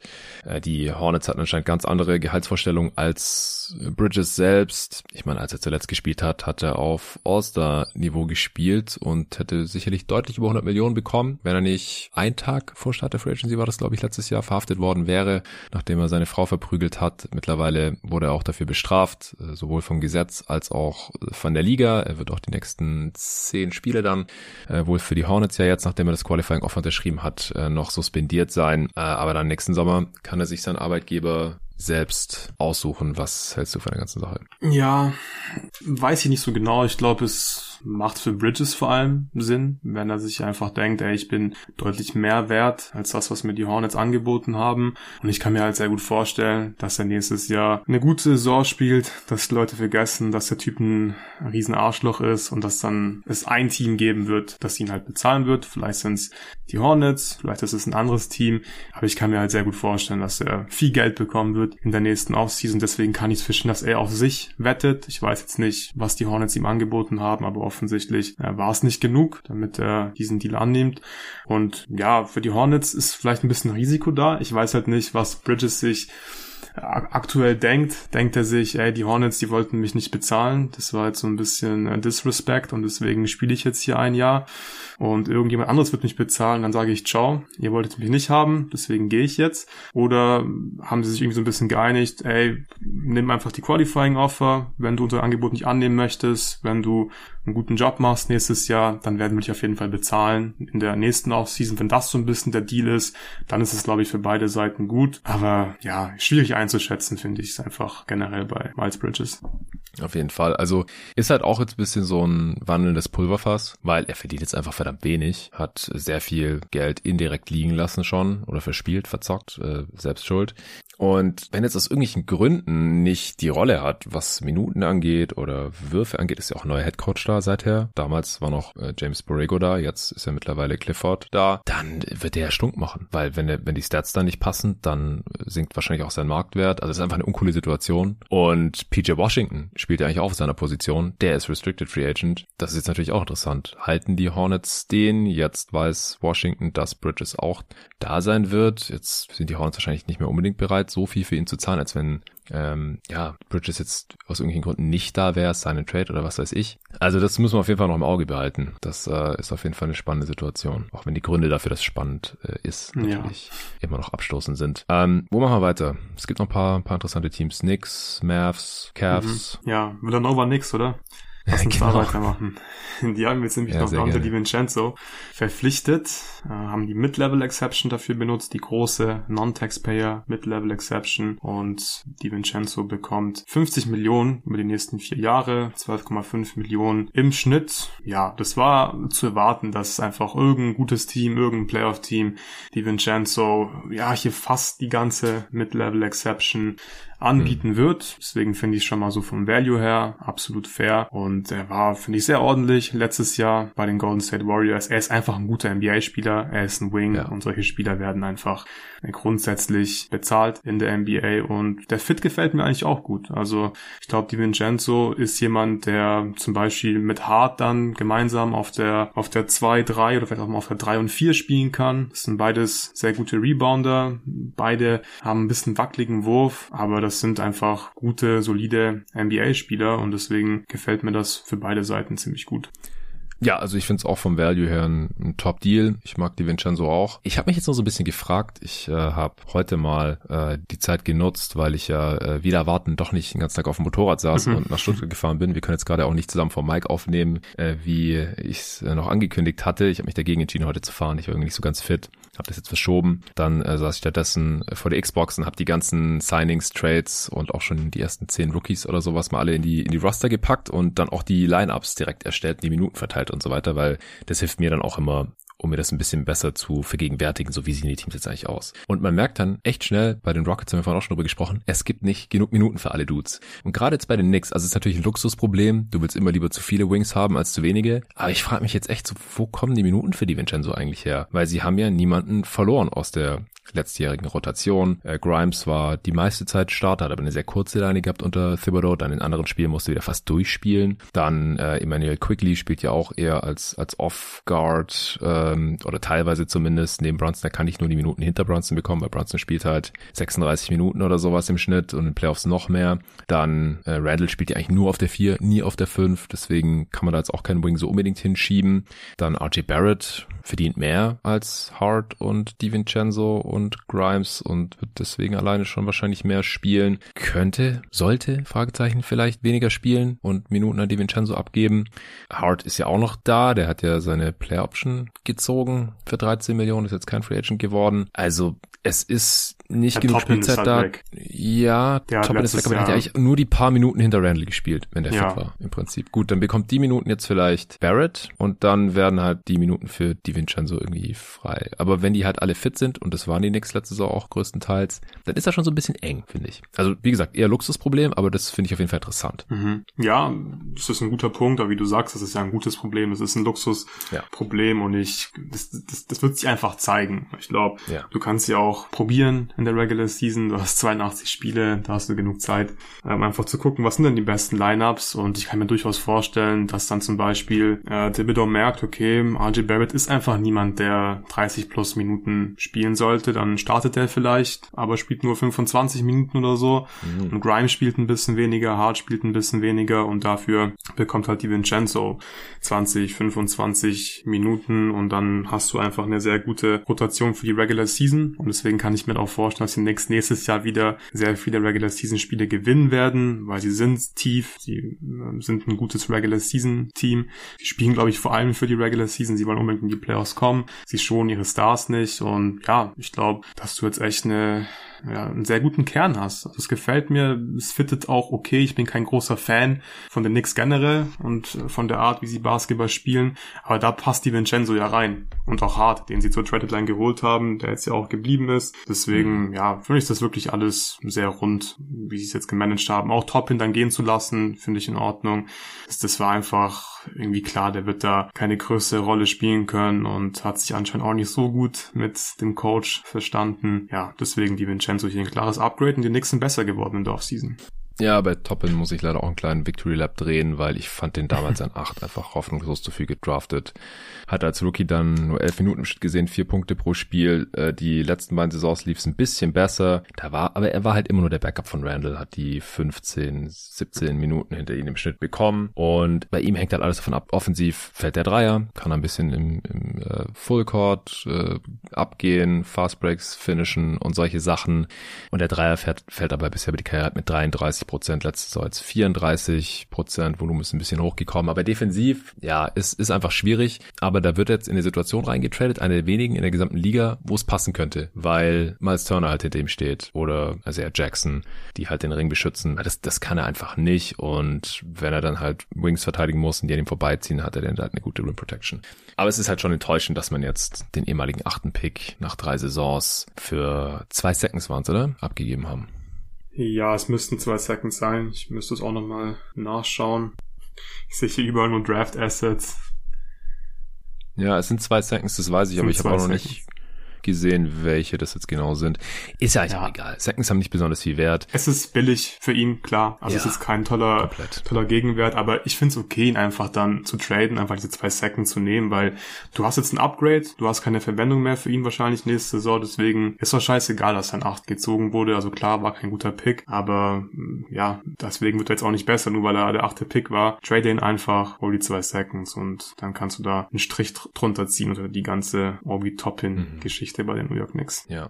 Ja, bei den Pacers, wie gesagt, da passt er ganz gut rein. Die haben jetzt auf der 4 mhm. im Prinzip Obi Toppin und Jarvis Walker oder können aber wieder klein spielen mit Neesmith wie letzte Saison. Aber sonst haben die Pacers nichts gemacht, oder? Seit dem letzten Pod. Nee, nur Halliburton Extension, die haben wir schon besprochen. Ja, haben wir schon darüber gesprochen. Ja. Aber ansonsten gab es da keine weiteren Moves. Dann Lass uns nochmal kurz über die Suns sprechen. Die haben mhm. jetzt seither nur noch Eric Gordon reingeholt, aber das ist das beste Signing bisher. Also, dass man so einen Spieler noch fürs Minimum bekommen kann. Das äh, habe ich vorhin schon kurz gefeiert. Hier ist die schöne Anekdote, dass er vor ziemlich genau elf Jahren, 2012, schon mal bei den Suns unterschrieben hat. Damals ein Offersheet als Restricted Free Agent, die äh, damals noch New Orleans Hornets, wenn mich nicht alles täuscht, die haben erst 2013, glaube ich, zu Pelicans ähm, umfirmiert. Die hatten ihn im Gegenzug von den Clippers per Trade äh, im Chris Paul Trade bekommen, äh, zwei Jahre vorher, glaube ich, und äh, haben dann aber gematcht und Eric Gordon war totunglücklich. Ich kann mich noch sehr gut dran erinnern, ich habe das damals verfolgt als äh, Phoenix Suns Fan, äh, dass er gesagt hat, er wollte unbedingt nach Phoenix, äh, wollte unbedingt hin und ja, er fand es überhaupt nicht cool, dass New Orleans damals gematcht hat. Und damals war das ein Max-Offer-Sheet und jetzt unterschreibt er zum Minimum und Dan Feldman hat es, glaube ich, vorhin gepostet. Und ich lasse dich jetzt mal raten, oder hast du es schon gesehen, was die Diskrepanz war zwischen dem Gehalt, also damals im ersten Jahr, jetzt im einzigen Jahr, ah. äh, zwischen dem Minimum-Deal, den er jetzt unterschrieben hat, und dem Max-Deal damals? Ähm, 15 Millionen? Zehn. Zehn, krass, wow. Zehn Millionen. Zehn, was war das denn damals dann? Ja, 13, 13. irgendwas oder so, ja. Max, die war heute 25, die 25 Prozent Max. Ja, das ist genau das Thema, was wir vorhin besprochen haben. Vor zwölf Jahren, äh, nee, elf Jahren war der, war das erste Jahresgehalt halt noch 13, irgendwas Millionen oder mhm. 10 Millionen mehr als jetzt. Das Federal Minimum für, für Eric Gordon ist. Gut 10 Millionen sind's. Ja, krass. Das ist der steigende Salary Cap. Ja. ja, aber es ist ein super Deal für die Suns. Also wir haben sie ja schon gelobt und ich glaube, wir haben auch gemeint, das sind die Gewinner gewesen der ersten Free Agency Nacht mit den ganzen guten Minimum Signings und Eric Gordon fürs Minimum, das ist also viel besser wird's nicht. Der Typ da weißt du einfach, dass er in den Playoffs spielen kann. Das ist ein kräftiger Verteidiger, ist natürlich kein Lockdown-Verteidiger, aber den kannst du vertrauen. Du weißt, äh, ja. den kannst du in den Playoffs spielen lassen. Das war das große Problem der Phoenix Suns in den diesjährigen Playoffs. Du hattest einfach nur zweieinhalb Playoff-Spieler und ich glaube, jetzt haben sie einfach eine gute Mischung. Die werden nicht alle voll einschlagen, aber ich bin mir sicher, dass da zwei, drei von den Minimums einfach gut funktionieren werden. Und du hattest du ja auch einen guten Riecher, beziehungsweise du hast das Ganze gut eingeschätzt eingeschätzt, direkt nach dem Trade. Ich glaube, du hast gemeint von Anfang an, dass die Suns jetzt wahrscheinlich nicht den Titel in diesem Jahr holen werden und darum geht's jetzt nicht primär. Es geht dann darum, mhm. diesen Kader in der nächsten Offseason einfach fertigzustellen und dann ab nächste Saison mit KD anzugreifen. Und ich wollte eigentlich, dass du so ein bisschen optimistischer bist, dass du ein bisschen mehr willst schon in, im ersten Jahr, aber du hattest recht, die Suns waren einfach wirklich nicht tief genug und es war klar, Tiefe wird eine Schwäche sein. Aber ich habe mir trotzdem ein bisschen mehr erhofft schon in äh, Jahr eins, aber jetzt diese Offseason, das ist einfach einfach ein Traum aus Suns Sicht. Also wirklich besser geht's nicht. Sie sind, sie haben lange Spieler reingeholt, die, gesagt, theoretisch ein bisschen verteidigen, ein bisschen werfen können und dazu zählt auch Eric Gordon und die fürs Minimum Minimum zu bekommen, ist einfach, ist einfach top. Also Eric Gordon ist mehr wert als das Minimum. Aber er wollte ja. zu den Suns, er hat da Bock drauf und das ist auch ein super Fit, das gefällt mir richtig gut. Also die Suns-Fans, die können sich, glaube ich, hier nur freuen über die Offseason bislang.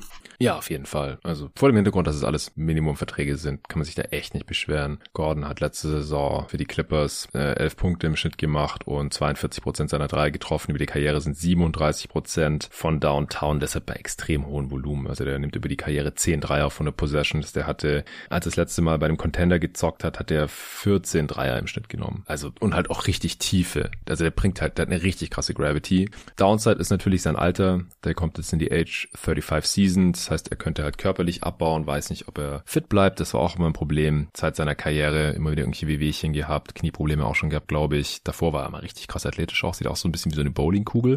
Aber der hatte richtig Pop und einen starken Drive und war ein solider Passer auch so als, als Off-Guard, hat lange Arme. Und ja, muss mal gucken, ob er, ob er jetzt nicht vielleicht noch ein bisschen körperlich abbaut. Vielleicht. Wir haben vorhin dann auch ähm, auf Discord direkt spekuliert, ob er jetzt der fünfte Starter ist. War so mein erster Impuls, weil er halt erwiesenermaßen gut genug werfen und verteidigen kann. Auf der anderen Seite halt nicht gut genug mit 35 Jahren dann, um der Point of Attack Defender zu sein und Beal und Booker sollten das halt auch nicht machen. Booker könnte das wahrscheinlich machen, aber sollte er halt einfach nicht als wahrscheinlich jetzt bester Spieler des Teams. Und deswegen sollte wahrscheinlich einfach weiterhin Joshua Kogi starten, in der Regular Season zumindest. Und wenn er dann zum offensiven Problem wird, springen Eric Gordon oder Utah Watanabe als äh, fünfter Spieler in Rotation ein oder Bates Job oder, oder sonst irgendwer. Aber Eric Gordon da als Option zu haben, ist auf jeden Fall schon mal sehr, sehr cool. Und wie gesagt, eine schöne Story, dass er jetzt endlich da ist. So, wir müssen noch so drei Teams vielleicht sprechen. Mhm. Mavs, Cavs, ja. Nets noch kurz. Wo willst du weitermachen? Lass uns kurz über die Mavs sprechen. Da ist jetzt klar, mhm. wer in den nächsten drei Jahren auf der 5 starten wird. Dwight Powell bekommt einen neuen Drei-Jahres-Deal in 12 Millionen, 4 Millionen pro Jahr. Ja, ich glaube, er wird nicht mhm. starten am Anfang der Saison, aber er wird dann wahrscheinlich so ab Spiel 20 oder so ja der Starting Center sein. Es ist, es ist okay, ist nicht viel Geld. Sonst haben die Mavs halt irgendwie, ja, ziemlich viele Center im Kader mit McGee noch, Lively gedraftet, aber ja, es ist, es ist in Ordnung. Ja, ich glaube jetzt mal, dass er mit der Zeit weniger spielen wird, vielleicht auch von Anfang an gar nicht mehr so viel spielen wird, weil mit Sean Holmes haben sie einfach eine bessere Version von ihm, eine jüngere Version, sie haben Derek Lively gedraftet. Ah, ich kann mir schon vorstellen, dass er eher so als ja, Mentor, Franchise Legend jetzt so langsam schon gehalten wurde. Und das, das wichtigere Signing ist, ist halt Seth Curry. Seth Curry der ja. war schon mal da. Äh, Jerry war ja auch relativ großer Fan von ihm in Dallas, weil die Liners mit ihm und Luca halt gut funktioniert haben. Curry ist einfach ein guter Shooter. Defensiv ist er schon ein Problem. Das haben wir jetzt ja auch wieder in den letzten Playoffs gesehen, er wurde schon ein bisschen attackiert. Und sie haben halt jetzt schon ein paar so, so One-Way-Shooter. Ähm, Tim Hardaway Jr. geht ja auch in die Richtung. Kerry Irving, Luka Doncic. Das ist offensiv top, aber defensiv, ja, bräuchten sie da vielleicht noch jemanden, der ein bisschen besser ist, als sie Dorian Finney-Smith abgegeben haben ist da Reggie Bullock so ein bisschen allein auf weiter Flur, natürlich neben, wie heißt der, Josh, Josh Green. Oh. Green. Dafür wirst du Ärger bekommen, glaube ich. Natürlich neben Josh Green. Ähm, nee, aber Seth Curry auch sehr, sehr billig jetzt gekommen. Was kriegt der 4 Millionen ja. pro Jahr auch sowas? Ja, das ist die Biannual Exception und mhm. ich mag ihn auch unheimlich gern. Ich fand ihn bei den Sixers damals äh, richtig gut. Hat mit den, hat ja, mit dem Beat super harmoniert. Hat er so ein bisschen die JJ Redick Rolle ausgefüllt. Und Arne hat ja im letzten Pod in diesem Am Puls der Liga Format festgestellt, dass Shooting sehr wichtig ist dass er Shooting extrem gerne hat. Und dann gehe ich voll mit. Shooting ist so wichtig in dieser Liga einfach und ich will einfach viel Shooting haben auf allen Positionen.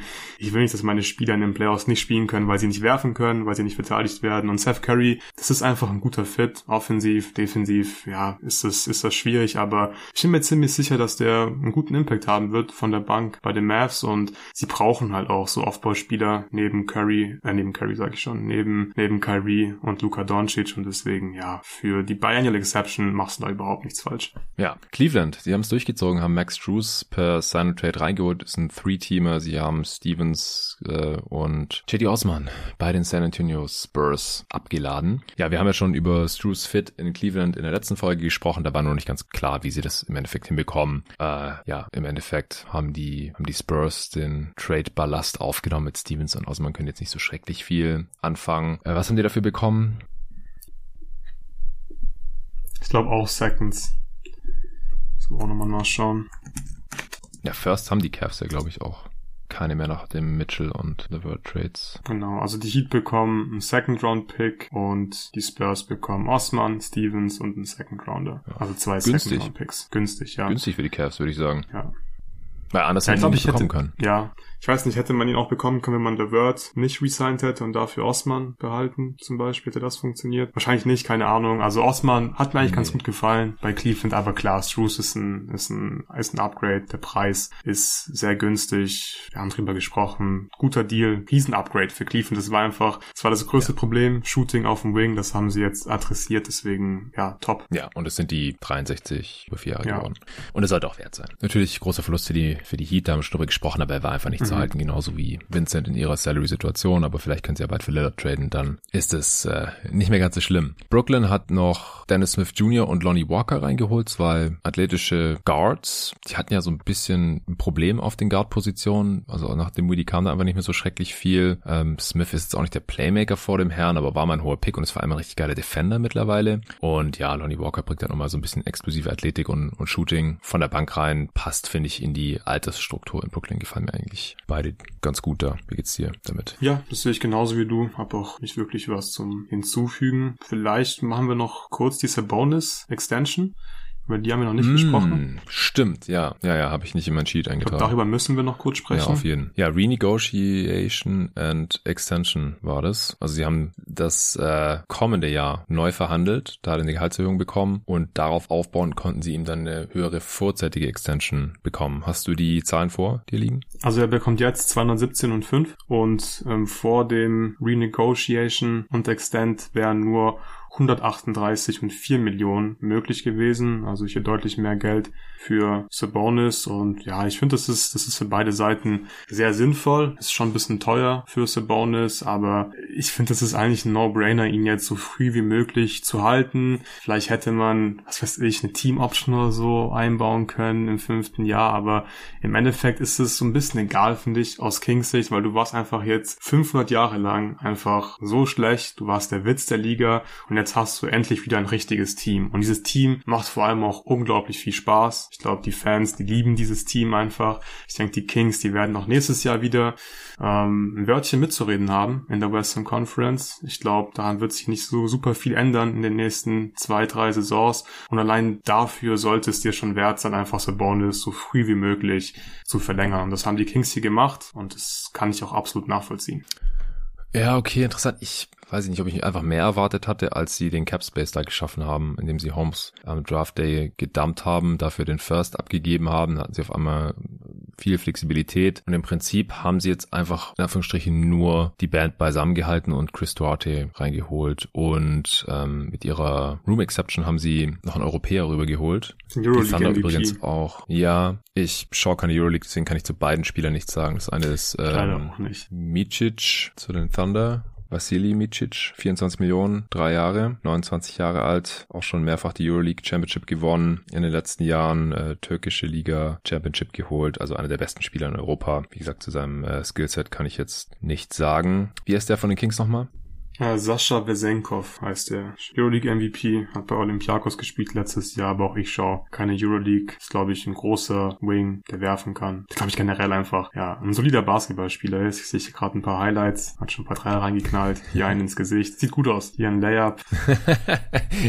10 Sekunden Tape, sieht gut aus. ja. Äh, 27 Jahre alt, äh, 2,6 Meter sechs groß. Ja, also ich habe auch mitbekommen, dass er, dass er ein ganz guter Shooter sein soll und mit der Größe ist er zumindest auch defensiv wahrscheinlich eigentlich kein Problem. Aber ja, wir wollen jetzt ja auch keine falschen Sachen sagen. Wir werden sehen, wie sie in der NBA funktionieren. Es sind auf jeden Fall keine jungen Spieler mit 27 beziehungsweise 29 für die Kings beziehungsweise Thunder an dieser Stelle. Aber ja, ansonsten haben sie halt mit dem Capspace die Kings äh, Barnes gehalten, für Duarte getradet, von dem ich jetzt kein Fan bin und halt Sabonis. Ja, einfach äh, krass, krass viel Kohle gegeben und ich habe halt auch das Gefühl, dass es einfach der Pfad der Kings ist. So, sie sind jetzt im Prinzip das, was sie sind. Klar, Fox kann noch ein bisschen besser werden, ein paar der jüngeren Spieler. Mit Sabonis hast du halt wahrscheinlich auch ein relativ hartes Ceiling. Also noch viel, viel krasser, als ich das bei Jokic äh, gedacht hatte, was sich jetzt als falsch herausgestellt hat. Aber Jokic ist halt auch einer der besten Offensivspieler all time und wahrscheinlich gerade der beste Spieler der Liga oder Top 3 oder so. Und da ist Sabonis halt schon verdammt weit weg. Und er ist jetzt auch nicht jung genug, dass man sagen kann, oh, vielleicht kommt er dann mal noch irgendwie noch hin. Also offensiv war er in den Playoffs auch ein Problem. Da hat Arne ja auch im Pod drüber gesprochen, so dass man ihn einfach eine Midrange stehen lassen kann und er kann es null bestrafen. Ja, das war so. ein Riesenproblem. Also das, das hat die Kings ja. schon ein bisschen gekillt in den Playoffs. Und das ist alles fair, was du gerade sagst. Und ich habe ja auch im letzten Pod gemeint, ähm, dass mir gewünscht hätte, dass mit dem Cap Space was macht. Aber ich finde zum Beispiel okay, Duarte reinzubeholen, es war sehr günstig. Euroleague MVP hört sich jetzt auch nicht so schlecht an, müssen wir ein bisschen abwarten, kann zumindest ein drei Runden Layup treffen, wie ich gerade gesehen habe. Aber ich glaube, Sabonis ist einfach so wichtig für dieses System der Kings in der Regular Season. Und ich glaube, das Ziel ist halt einfach in die Playoffs zu kommen. Und ich kann es wirklich bei dieser Franchise verstehen, dass man sagt, ey, wir wollen einfach die nächsten drei, vier, fünf Jahre in die Playoffs kommen. Es ist uns einfach das Geld wert und ich glaube, du kannst ihn einfach nicht wirklich ersetzen und ich bin mir nicht sicher, ob du sagen könntest, keine Ahnung, ähm, wir lassen Sabonis dann in, zur Not ziehen und holen halt irgendjemand rein, wie zum Beispiel, was ich, Jeremy Grant oder so, irgendwie so ein Wing oder so ein Sub-All-Star-Level-Spieler einfach, das würde einfach nicht funktionieren in Sacramento, weil er war einfach der Motor dieser Offense. Klar, Fox war auch sehr wichtig, aber dieses ganze Movement und Handoff-Game und, und, und die ganzen Cuts, das geht halt nur, weil sie Sabonis haben. Und deswegen kann ich es nachvollziehen, aus der Sicht der Kings, dass sie sagen, hey, du kriegst hier deine Kohle, kriegst auch die ganzen fünf Jahre.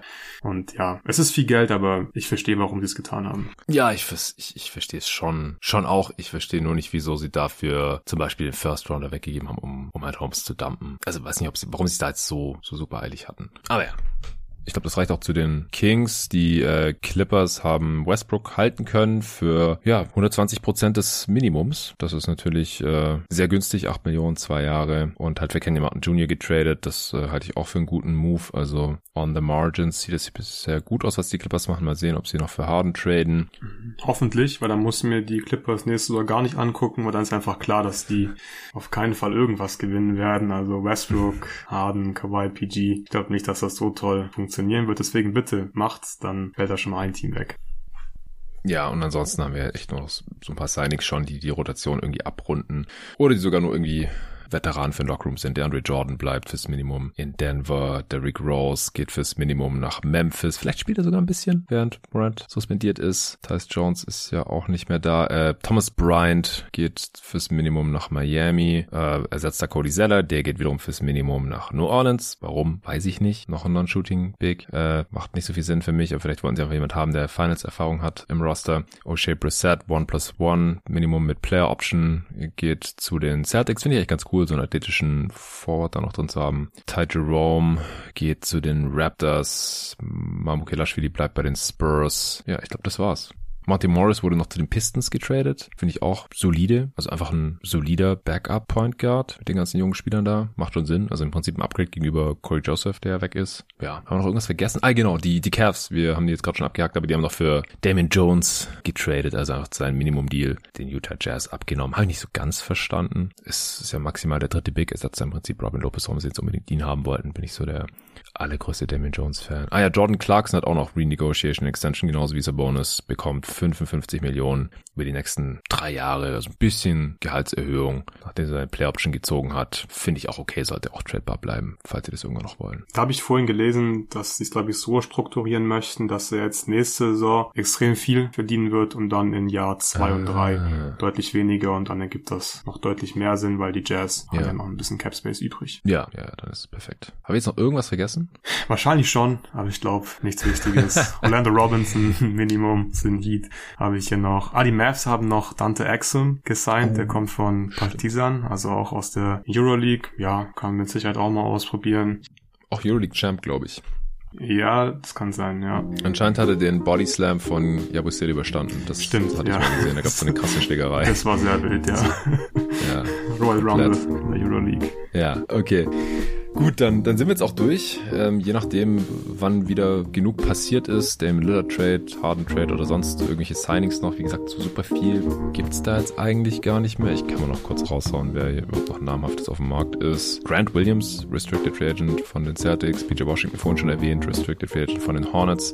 Christian Wood, mal schauen, wer den noch will. Gary Trent Jr., Kelly Oubre Jr., Matisse Thibault, Mason Plumley, Malik Beasley. Dann nochmal zwei Restricted Free Agents, Paul Reed, Ayodezumu, TJ Warren, Terrence Davis, Tory Craig, Dario Saric. Und dann wird's auch schon echt dünn und es gibt auch nicht mehr so viele Teams, die noch irgendwas großartig haben. Es gibt noch so zwei, drei Mid-Level-Exceptions und einen Haufen Minimumverträge, vielleicht noch ein paar Biannuals und der Cap Space ist jetzt auch schon eigentlich so gut wie weg. Also Free Agency 2023 schon fast durch. Wir warten noch auf die großen Trades von Harden und Lillard und vielleicht noch mehr. Wir werden sehen. Dann äh, gibt es vielleicht morgen, Montagabend nochmal ein Update, falls nötig. Vielleicht nehme ich die Tage nochmal mit einem anderen Gast zur Offseason auf. Am Mittwoch ist auf jeden Fall ein Pod mit Torben geplant zu den ersten Summer League Games. Äh, mal sehen, was davon öffentlich wird und was für Supporter, wenn ihr auch supporten wollt, gerne unter steady.com slash jeden Tag NBA. Dann könnt ihr auch alle Folgen von jeden Tag NBA hören. Vielen Dank dafür. Danke an die NBA für Sponsor dieser Folge. Danke dir, Luca. Sehr gerne.